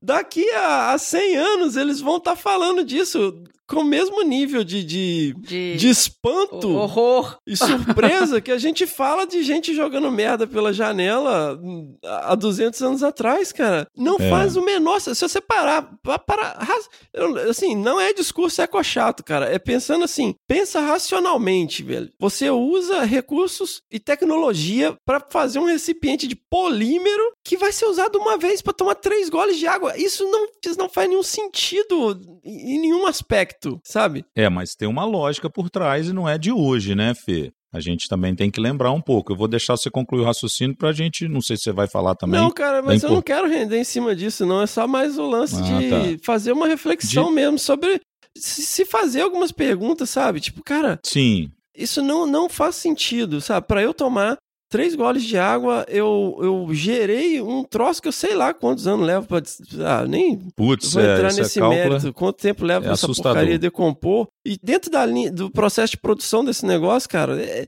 é assim, não faz nenhum sentido racionalmente. Se você parar pra pensar friamente, cara, pra, pra eu tomar três goles de água, eu usar um negócio que tem o potencial de durar sei lá quanto tempo. Ah, eu- enfim, eu, eu só fiquei. Não, e gente, tem outra coisa. Usa um recurso que é finito, que é baseado no coisa que vem do petróleo e que também é usado para outras coisas que geram tecnologia. Então, assim, é um desperdício por todos os Não, lados. aí eu tô ficando meio, eu tô ficando meio xiita com essa coisa, cara. Né, pra salvar Calma, tartaruga, é. né, pra, pra É. se- sabe, ser ecochato. Tipo assim, cara, eu me recuso a sentar pra Não é pra tomar um café. E primeiro aqui, porra, eu tenho 42 anos de idade, cara, me dá uma porra de uma xícara, velho. Eu não vou quebrar a sua xícara. Se eu quebrar, eu pago, caramba. Eu não vou tomar café nunca. Aê, o Fefa Caralho, acordou! velho, porra, você senta pra tomar um café, cara, vem com, com um negócio de plástico, cara, vai se o fuder, meu. Fefo abraça a árvore. Não, ele não abraça aí, tá Tô vendo? Não, eu falo, olha, eu quero numa xícara e outra, eu, eu tô- de vez em quando eu tomo cappuccino também, vem com aquele, eh, um negocinho, um negócio transparente, de parece uma plástico. taça de sorvete. Falei, não, me dá uma xícara, Ah, caramba, tá. eu quero uma xícara, eu quero tomar café na xícara. Hoje também eu só peço copo de vidro e xícara nos restaurantes, É. com certeza. Aí, você tem toda agora eu razão. falo assim, ó, eu quero só a minha xícara com café. Eu não quero sachê, eu não quero negocinho pra mexer de plástico, eu não quero porra nenhuma, eu só quero tomar um café, cara. Cara, eu não quero, eu só quero tomar um café, eu não quero gerar um monte de lixo de plástico. Caramba, não é possível, cara. Isso não faz sentido. A cara da Mira, a Mira tá brava comigo de eu ficar Eu xingando. vou fazer um loop no seu pensamento, Fê, que é o seguinte. Professor, é, eu não queria banalizar a nossa conversa, assim, mas desde que eu vi uma foto antiga sua, eu sempre me perguntei como que você conseguia ir pra mata de shorts. Olha, pa- para mim, para mim é, é simplesmente um- uma questão de conforto. Conforto com pernilongo, carrapato, Não, isso arranhão. eu não ligo para isso, não, mas o, o calor. Ah, sim, sim. Porque se eu vou na mata com calça comprida, fica muito quente Uhum. e incômodo. E cansa mais rápido. Quando tem ah, ah, shorts, você tem, tem- sempre tem circulação do ar, do ar não? E, e assim fica muito mais cômodo. Né? Eu não aguento andar na mata com, com calça comprida. E também não gosto de botas. Então uso esses sapatos muito simples, não? E nunca tive problema. E eu sou tão acostumado agora de pernilonga e, e carrapato e tudo isso. E lá na, em Ásia e Madagascar também com sanguessuga, né? Suga-sangue? Sanguessuga. Como é que é? Sanguessuga. Sanguessuga, que tem sanguessuga terrestre lá, que Aham. também é uma praga. Mas quando você tem shorts, você vê os bichos mais rapidamente. Se Ah, você tem tá. calça comprida, você só sabe quando você tira a calça e vê muito sangue na- nas meias, né? Então, para mim sempre foi muito mais fácil. O único lugar onde não consigo andar de shorts é lá no Gorila de Montanha. Ah, é? Porque tem plantas urticantes, não? Urticárias. Urticárias. Muito, muito feio, muito duro. Então tem que, tem que ter, às vezes, duas calças compridas ah, para evitar isso, né? Eu não consigo conceber isso. Acho que você gostava muito mesmo de Tarzan, né? Não, é- é isso- foi isso também, é- mas ah, é mais uma questão de conforto. Só isso, né? Porque, especialmente quando você tem uma mata muito quente, tem 40 graus ou, Sim. ou algo assim, muita umidade, andar de costa comprida. Eu não entendo como as pessoas fazem. Hoje, nossos colegas, quando fomos lá na mata, eles estão com botas gigantes e calça, os jeans, não? Sim, sim. Isso é muito quente. E você não tem mobilidade também. Agora, na minha idade também, tem que ter máxima mobilidade, não? Senão, sim. não dá para não dá para andar. Então, até agora, não fui eh, mordido por cobra venenosa. por enquanto. E vamos seguir aí, dando um, um alívio cômico aí nessa situação merda que nós nos encontramos. E antes de pular, eu queria fazer uma reflexão, galera. Eu já falei aqui algumas vezes, eu tenho uma curiosidade saudável sobre a Segunda Guerra Mundial né, e também gosto muito de cinema, de filmes, séries. Ah, não tanto de games, gostaria de gostar mais de games, mas enfim. Eu queria aqui fazer uma citação de Gustave Gilbert. Gustave Gilbert, ele era um psicólogo, não sei se o termo é exatamente psicólogo, ah, enfim, ele era um psicanalista ou psicólogo que no fim da Segunda Guerra Mundial ele foi enviado como tradutor ao Tribunal Militar Internacional que aconteceu em Nuremberg, que também ficou conhecido como o julgamento de Nuremberg na Alemanha. Depois disso, ele foi nomeado psicólogo de prisioneiros de guerra que estavam sendo julgados em Nuremberg. Entre eles, né, ele passou a ser meio que o confidente ali, conversando com alguns desses, muitos deles oficiais importantes do Terceiro Reich. E entre eles, Hermann Göring, que era o comandante-chefe da Luftwaffe, que é a força aérea né, do Terceiro Reich, e Rudolf Hess, que é oficial da Schutzstaffel, que era comandante de Auschwitz, né, lá nesses ju- julgamentos. E ele, né, ele relata em um livro muito interessante, ele relata o seguinte, e aqui é uma citação. No meu trabalho com os réus, eu estava procurando a natureza do mal e agora eu acho que cheguei perto de defini-lo. A falta de empatia é a característica que conecta todos os réus, uma genuína incapacidade de sentir pelo próximo. O mal, creio eu, é a falta de empatia. E isso me marcou muito, né? E eu queria fazer esse chamado aqui, galera. Se você não faz por você, faça pelos outros. Né? Faça pelas pessoas que são parte do grupo de risco. Fica em casa. Ponto. Acredite ou não, sendo jovem ou não, whatever, fique em casa. Simplesmente fique em casa. Se você não pode, tome as devidas providências, evite o contato, lave bem as mãos, use álcool gel se possível. É lógico que isso pode parecer white people problem se a gente né, tá falando isso para uma pessoa que não foi dispensada do trabalho, precisa trabalhar, que faz parte de grupos essenciais, que está aí na linha de frente em hospitais, em postos de saúde. Mas se você pode, simplesmente fique em casa. Sinta essa empatia pelas pessoas, que não é só sobre você, é sobre a sociedade. É nosso papel dentro da sociedade. Basicamente, tenha empatia. Muito bom. Nossa. Né, Bion? Fiquei até sem fôlego. Nossa! E olha que você nem falou nada, hein? Não, eu tô, tô, tô me policiando, né? Até porque eu acho que é isso, né? Você entrou numa temática muito importante, delicada. Acho que quem tá nos ouvindo tem que pôr realmente essa, essa sua perspectiva para dentro de si, né? E chamar essa responsabilidade. Você está sendo muito feliz nessa colocação, porque a gente não precisa discutir questões técnicas associadas a isso. A gente está discutindo uma coisa muito simples que é a empatia, né? Que é, pelo menos se você não consegue, em algum grau de circunstância, é, evitar determinadas coisas, você pelo menos pensando né, no coletivo, você pelo menos evita um mal maior. Então eu acho que é isso, né? Chamar as pessoas para essa responsabilidade é muito importante. Sensacional. Uhum. E não fiquem impressionados, gente, com pessoas malucas falando coisas malucas, né? Eu tava comentando isso aqui outro dia, o pessoal lá no nosso grupinho de WhatsApp.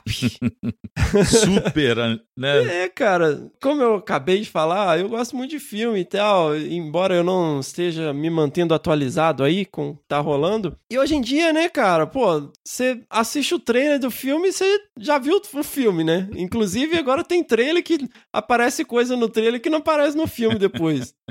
E eles são muito enganosos, cara. E eu fico puto, cara, quando você é enganado pelo trailer, principalmente com filmes do M. Night Shyamalan. A ele que fez o, o Sexto Sentido, Uhum. né? Alguns filmes aí que chamaram a atenção, Sexto Sentido, Sinais. No trailer é sempre um grande blockbuster. E aí você vai ver o filme, pô, tem uns filmes muito chato, cara. Diferente, por exemplo, de Mad Max Fury Road, que é um dos melhores filmes né, de todos os tempos. Incrível, inenarrável, maravilhoso. Onde você vê o trailer e você vai ver exatamente aquilo ali. Você vê o trailer, é aquilo ali, É o que você carro comprou, explodindo. né? É. É, você vai, ó, eu vi o trailer, eu quero ver isso aí. Você vai comprar isso aí, você vai lá e vai ver isso aí. Boa. Então você não é enganado, gente. Então não crie uma expectativa é, é, sobre pessoas malucas esperando que elas vão, vão sentar e falar coisas sábias, sabe? Pô, não, gente. Uma pessoa maluca vai falar coisa maluca. Então eu fico, meu Deus, essa pessoa maluca está falando coisas malucas. Não, cara. É, é você tá levando, levando o que você comprou. Igual o trailer de Mad Max. Você vai lá, você vai receber o que- aquilo ali, cara. Você tá esperando coisa bacana vindo de gente pouco sensata. Então, assim, quem tá errado é você. No way. É, cara, e aproveitando aqui, vou fazer um adendo, galera. Pô, o último episódio, né, do Que Bicho é Esse foi um bate-papo sensacional com o professor Henrico. Com o professor Henrico Bernard. E foi sensacional, né? Basicamente Demais, sensacional. cara, Mas é. sempre tem um imbecil que vai lá nas redes sociais falando: "Ah, os chineses vão ver isso aí, vão querer comer. Sabe? Eu- Caralho, ainda galera. bem que eu não leio tá- tudo. É, bicho, fica, ai, chinês, não sei o quê. Eu falei, caralho, cara, os caras. Vai em qualquer região do país, os caras comem calango, cara. Esquilo, sagui, tudo que aparece na frente. Impressionante, Sabe? Tatu, rato. Uns, um, ué, o que, que é uma cutia? Um ratão. Pô. Uma paca fica é, uma nessa, é- "Ih, é um rato maior chinês", ainda, pô. né? É cada chance de calar a boca que a galera perde, bicho. Ah, é. Eu, eu- eu acho que você tá acompanhando aí. Entrei no Twitter, né? Não resisti à tentação, tô aí no começo, mas, cara, que terra sem lei aquilo, hein? Rapaz, o negócio ali Twitter é é, tenso. uma feira, Bião. Eu, eu falei com você. Se você quer É. ter um bate-papo acadêmico e tal, é bom para publicar artigo. Isso. A comunidade acadêmica É. é. bastante ativa lá. Verdade. Mas é, pode ser um poço de lama também, porque é uma Pode. grande feira. O pessoal vai pra lá e fica gritando, né? sobre o que, que a gente vai berrar aqui hoje É e xingar. isso, ah, é sobre isso aqui. Vamos lá. Não, e tudo é permitido, né, velho? Fiquei horrorizado, assim, qualquer tipo de xingamento, de fala, né? Até de post mesmo, de foto, de vídeo, né? O negócio é completamente Ah, sem limite, né, hein? cara? Então, sobre essa questão dos peixes, né, aproveitando o gancho, eu queria aqui falar em minha defesa, porque a Roberta até fez um, um comentário é, naquele brilhante episódio lá do, do Que Bicho é Esse? Muito bom. Onde é, ela menciona que eu fico falando que os peixes são cenouras e tal. É mesmo. Mas o que eu falo da questão do- do- do- dos peixes serem cenouras é da idiosincrasia, né? Da coisa estranha que é. Verdade. Toda a polêmica que tem ao redor de caça e de uso né, de animais, mas peixe, whatever, sabe? Você vê um- um- uma rede cheia de peixe e as pessoas não, não se comovem, sabe? Não fica, caramba, que absurdo e tal, meu Deus, que não sangra, sabe? Não tem pelo. E por isso que eu falo, é, na- com ironia, por favor. É, eu detesto ter que explicar ironia.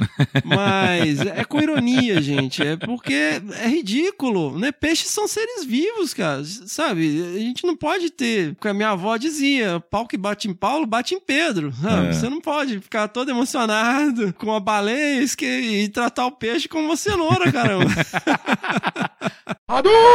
Não, e a gente também tem que tomar cuidado, galera. É o que eu sempre falo aqui. Você tem que sempre pensar: e se o maluco for eu? E se eu for o maluco, né? Na verdade, o português mais correto? Porque nós também fa- fazemos isso. Eu vejo grupo de pesquisador que eu tô lá que aparece notícia falsa. Sabe? Falou, velho, isso aqui não cara, procede. aí é- O pessoal compartilha sem olhar.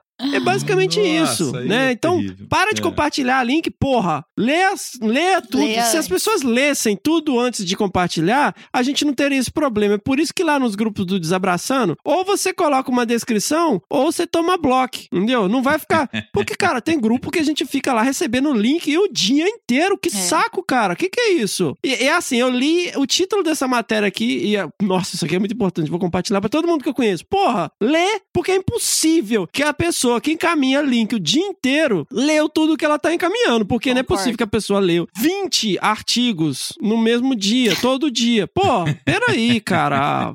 Carências, não é possível. E nessa época, eu comecei a ler, por recomendação de uma amiga, assim, um livro chamado Guia do Mochileiro das Galáxias.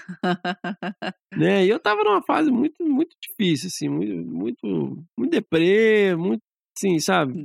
Passando muito perrengue e tal. E lendo aquilo, eu falei, cara, que coisa incrível. Que é um humor britânico incrível, né? O Guia do Mochileiro das Galáxias é uma obra de arte, assim, fantástica. Eu recomendo todo mundo a ler. E tem um trecho em específico e que ele fala essa questão, né?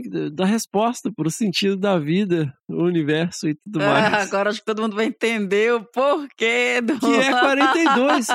E isso, e aquilo mexeu. Eu falei, caralho, é isso. É isso. Na, aí aqu- aquilo começou a mexer um monte de engrenagem na minha cabeça. Caralho, é isso. Essa é a resposta. 42 é a resposta. Porque não faz o menor sentido.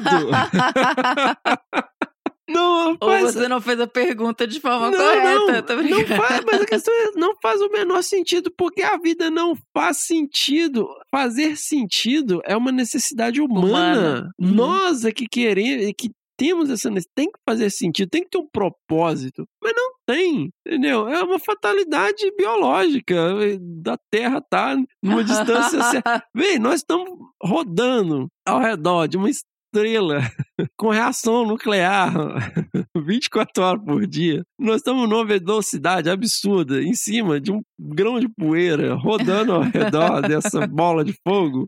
E por uma série de questões físico-químicas, nós estamos na distância certa para formar isso aqui. Sabe, essa necessidade de, de sentido é nossa. Então não tem que fazer sentido. E isso foi um alívio muito grande. E tudo sabe? bem, né? E tudo Então, bem. tipo, é. aproveite sua vida que ela E tá é aí. isso, e é isso, sabe? Viva da melhor maneira possível, com empatia, buscando deixar uma marca positiva, e é isso aí, sabe? Do pó ao pó, somos pó de estrelas e vamos voltar a ser e segue a vida, né? E Então, isso Douglas Adams te salvou, salvou te total, resgatou. assim, não, suicídio chegou a ser uma, uma palavra que passou pela Nossa, cabeça. tá doido. Foi muito legal, assim, e, e por isso que me marcou tanto, sabe? E olha, mas dessa do Java Porco, como foi em Itirapina, eu também em Itirapina eu tive que subir numa árvore, andando lá numa trilha, eu vi um E tive que subir as pressas pra uma Você árvore. Não o vi o Como- como bicho. que faz, Fiquei velho? lá uns. O que, que você ouviu? Isso, isso é o Java Porco?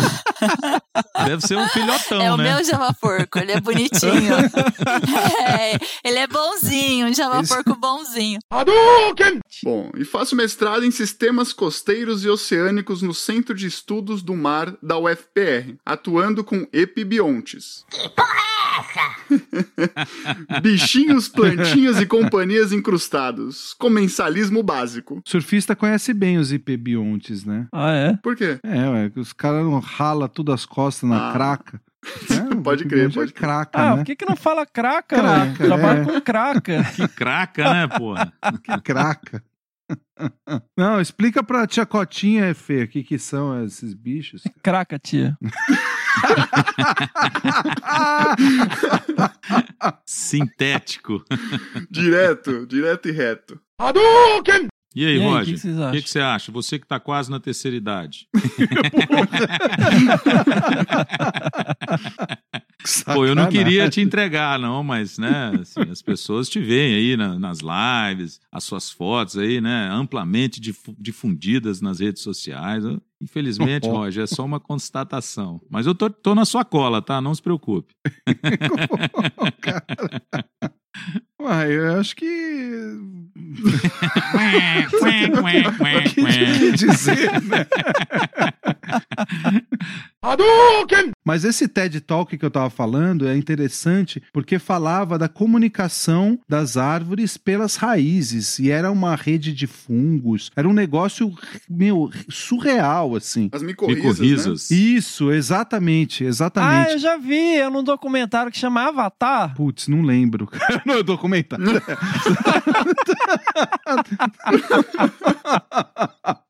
mas, mas assim, a gente vai colocar no que bicho é esse qualquer dia as vozes dos, das micorrizas das árvores. Ô, Rogério, mas ver. tem, uma, tem um livro, aquele A Vida Secreta das Árvores, que fala muito sobre isso, é muito interessante. E ele fala até sobre sons, que as, as árvores, elas respondem a sons que elas emitem durante o crescimento, não é esse do, do vento batendo, mas durante o crescimento, e, ele, e ela tem uma resposta a esses sons com as raízes, elas vão na direção do som. É todo um estudo feito, é bem legal esse livro. Conselho quem Que quiser ler, medo, vale gente. muito a pena. a Agora Vida Secreta preocupado. das Árvores. Nesse documentário que eu vi, que é do James Cameron, His name is James Cameron, the bravest pioneer. No budget too steep, no sea too deep. Who's that? It's him, James Cameron. O pessoal também tem um plug USB, assim, que eles conectam com a raiz da árvore e conversam com ela. Já viu, não? Não, não. Não, é, é, fala sério, Fê. Não é do James Cameron, não? A gente nunca sabe quando o Fernando tá falando sério ou não, né? é. Porque Eu ele- nunca tô falando sério, velho. Não tem como isso ser sério. pô. Não, ó, então. É do James Cameron. Mas tem mesmo um documentário? Tem, cara. eu Vou mandar o link aqui pro você, ó. Manda, bota o link no Link no post, aí post, do, é. do episódio. Aqui o documentário é. Vê aí, ô Rogério. Eu acho que você já viu também, velho. Não é possível que você não viu esse Não, documentário. não, nunca vi. Olha aí pra você ver. Avatar. Você mandou no. no... Aqui no chat. Cadê? Não, Cara, documentário. que chat do. Ah, que tá, tá. Chat, eu já- cara, Eu achou? tava procurando na, no, no storyboard. Não, isso aqui é o filme, porra. Não é um documentário. Então, ué. É exatamente isso que tem no filme, cara. As árvores conversam. Quanto tempo dura a zoeira? É. Até onde vai? Vai cortar tudo isso, né, senhora? Não é ruim, hein, senhora? Deixa isso tudo aí. Sexto perrengue, Laís Parolin, professora lá da PUC Paraná, nossa querida ouvinte, apoiadora, tá lá no, no grupo sempre interagindo com a gente, faz os melhores reviews. Todo episódio ela faz um review lá no Instagram. Vamos lá. Olá, hosts queridos do melhor podcast desse mundão. Tudo bem? Nunca mandei e-mail, né? Gravo 255 stories do Instagram comentando cada episódio, mas sou jacu pra mandar e-mail. Ah, ela é ótima, adoro os, os reviews que ela faz de cada episódio. mas vamos ao motivo do e-mail. São tantos perrengues de campo, mas escolhi este porque ele tem um mix de várias coisas. Isso aconteceu em 2009, era um estudo de impacto ambiental no Tocantins para a construção da usina hidrelétrica Santa Isabel. Ela acabou não indo para frente, houve devolução da concessão. E eu estava na equipe responsável por quirópteros. quirópteros, tia, é- são morceguinhos, morcegos. Chegamos em Araguaína e fomos jantar na pousada. Me esbaldei, comi de tudo, bati um pratão com arroz, feijão, salada, peixe, frituras, tudo com temperos diferentes para mim, diferentes do que eu como no meu dia a dia curitibano. Mas comi como se não houvesse amanhã e quase não houve. Fomos dormir e já pela manhã acordei estranha, mas fui tomar café achando que já passava. Fui mais contida na variedade e quantidade de comida, voltei para o carro para terminar, voltei para o carro para terminar de me arrumar, pegar o material de campo, afinal íamos sair logo para chegar no ponto de coleta, mas percebi que não seria fácil assim. Aquele mal-estar se transformou em uma diarreia sem precedentes. Minha amiga, oh meu Deus. Nossa, a pior coisa é essa. Fiquei Nossa. muito mal, muito mal mesmo. Daquele jeito que você chega a chamar a mãe. Vontade de vomitar, mas não sabia como administrar essas duas demandas ao mesmo tempo. Essa é a pior, velho. Coitado. Meu amigo, colega de equipe, bate na porta e pergunta: Tudo bem aí, Laís? Pronta? Lembro de responder com uma voz quase chorosa. Aham, só me dá um minutinho. É só, só ouvir lá de dentro. Bom. Bom, me livrei de tudo que pude que estava me destruindo, tomei um Epocler e fui para a luta. Fingi plenitude.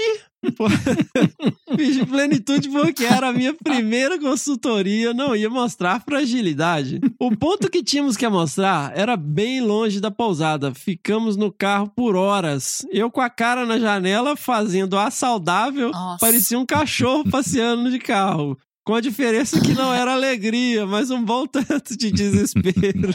Gente, vou dizer, não era só por estar mal, mas era por medo do meu esfíncter não dar conta do recado.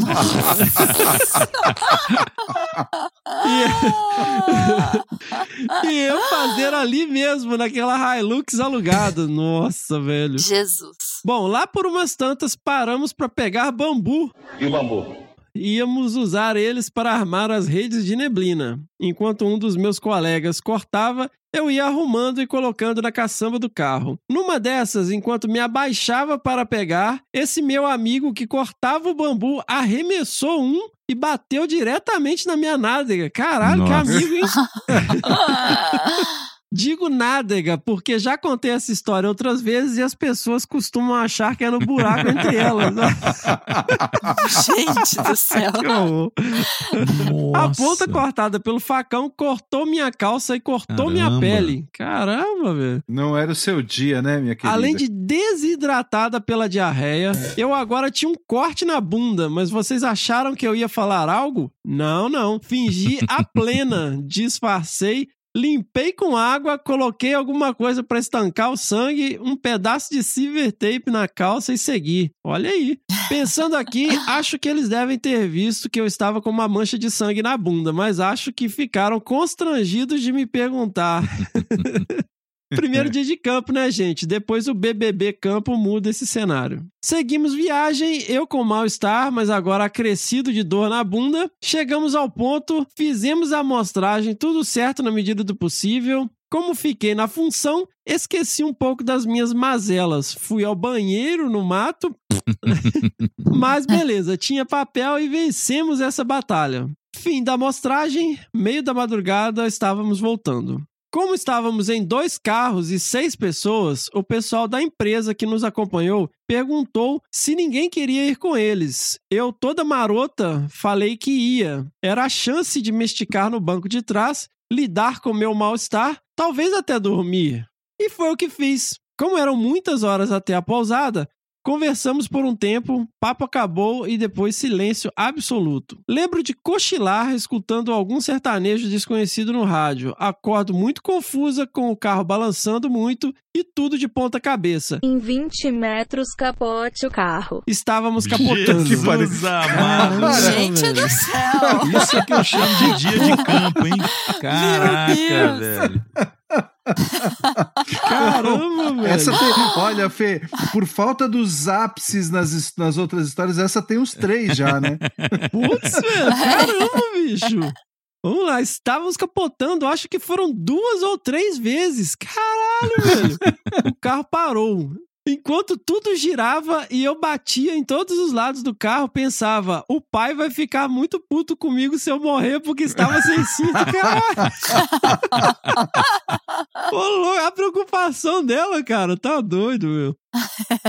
Ficamos alguns segundos tentando entender. O motorista disse que pegou no sono e o carro saiu fora da isso? estrada. Como tinha um grande desnível, o carro capotou. Saí pela janela do passageiro, o carro soltando muita fumaça. O medo era que explodisse. Caralho. Nisso surgem meus amigos morcególogos do outro carro para nos ajudar e levar para a pousada. Chegamos lá, fiquei acordada por algumas horas porque batia bastante a Nossa, cabeça. Que cenário, bicho. Fiquei toda roxa. Nossa, fiquei toda roxa. Tenho até hoje uma marca na coxa da porrada daquele dia. No dia seguinte, campo de novo, como se nada tivesse acontecido. Afinal, plena, né, gente? Ai, ai. Hoje faria diferente, né? A gente aprende muita coisa. A calça só lavei no banho pra tirar o sangue e seguiu. Usei ela por mais uns 5 anos. Lições? Cuidado com temperos diferentes. Leve sempre silver tape. Fique com seus amigos e usem cinto.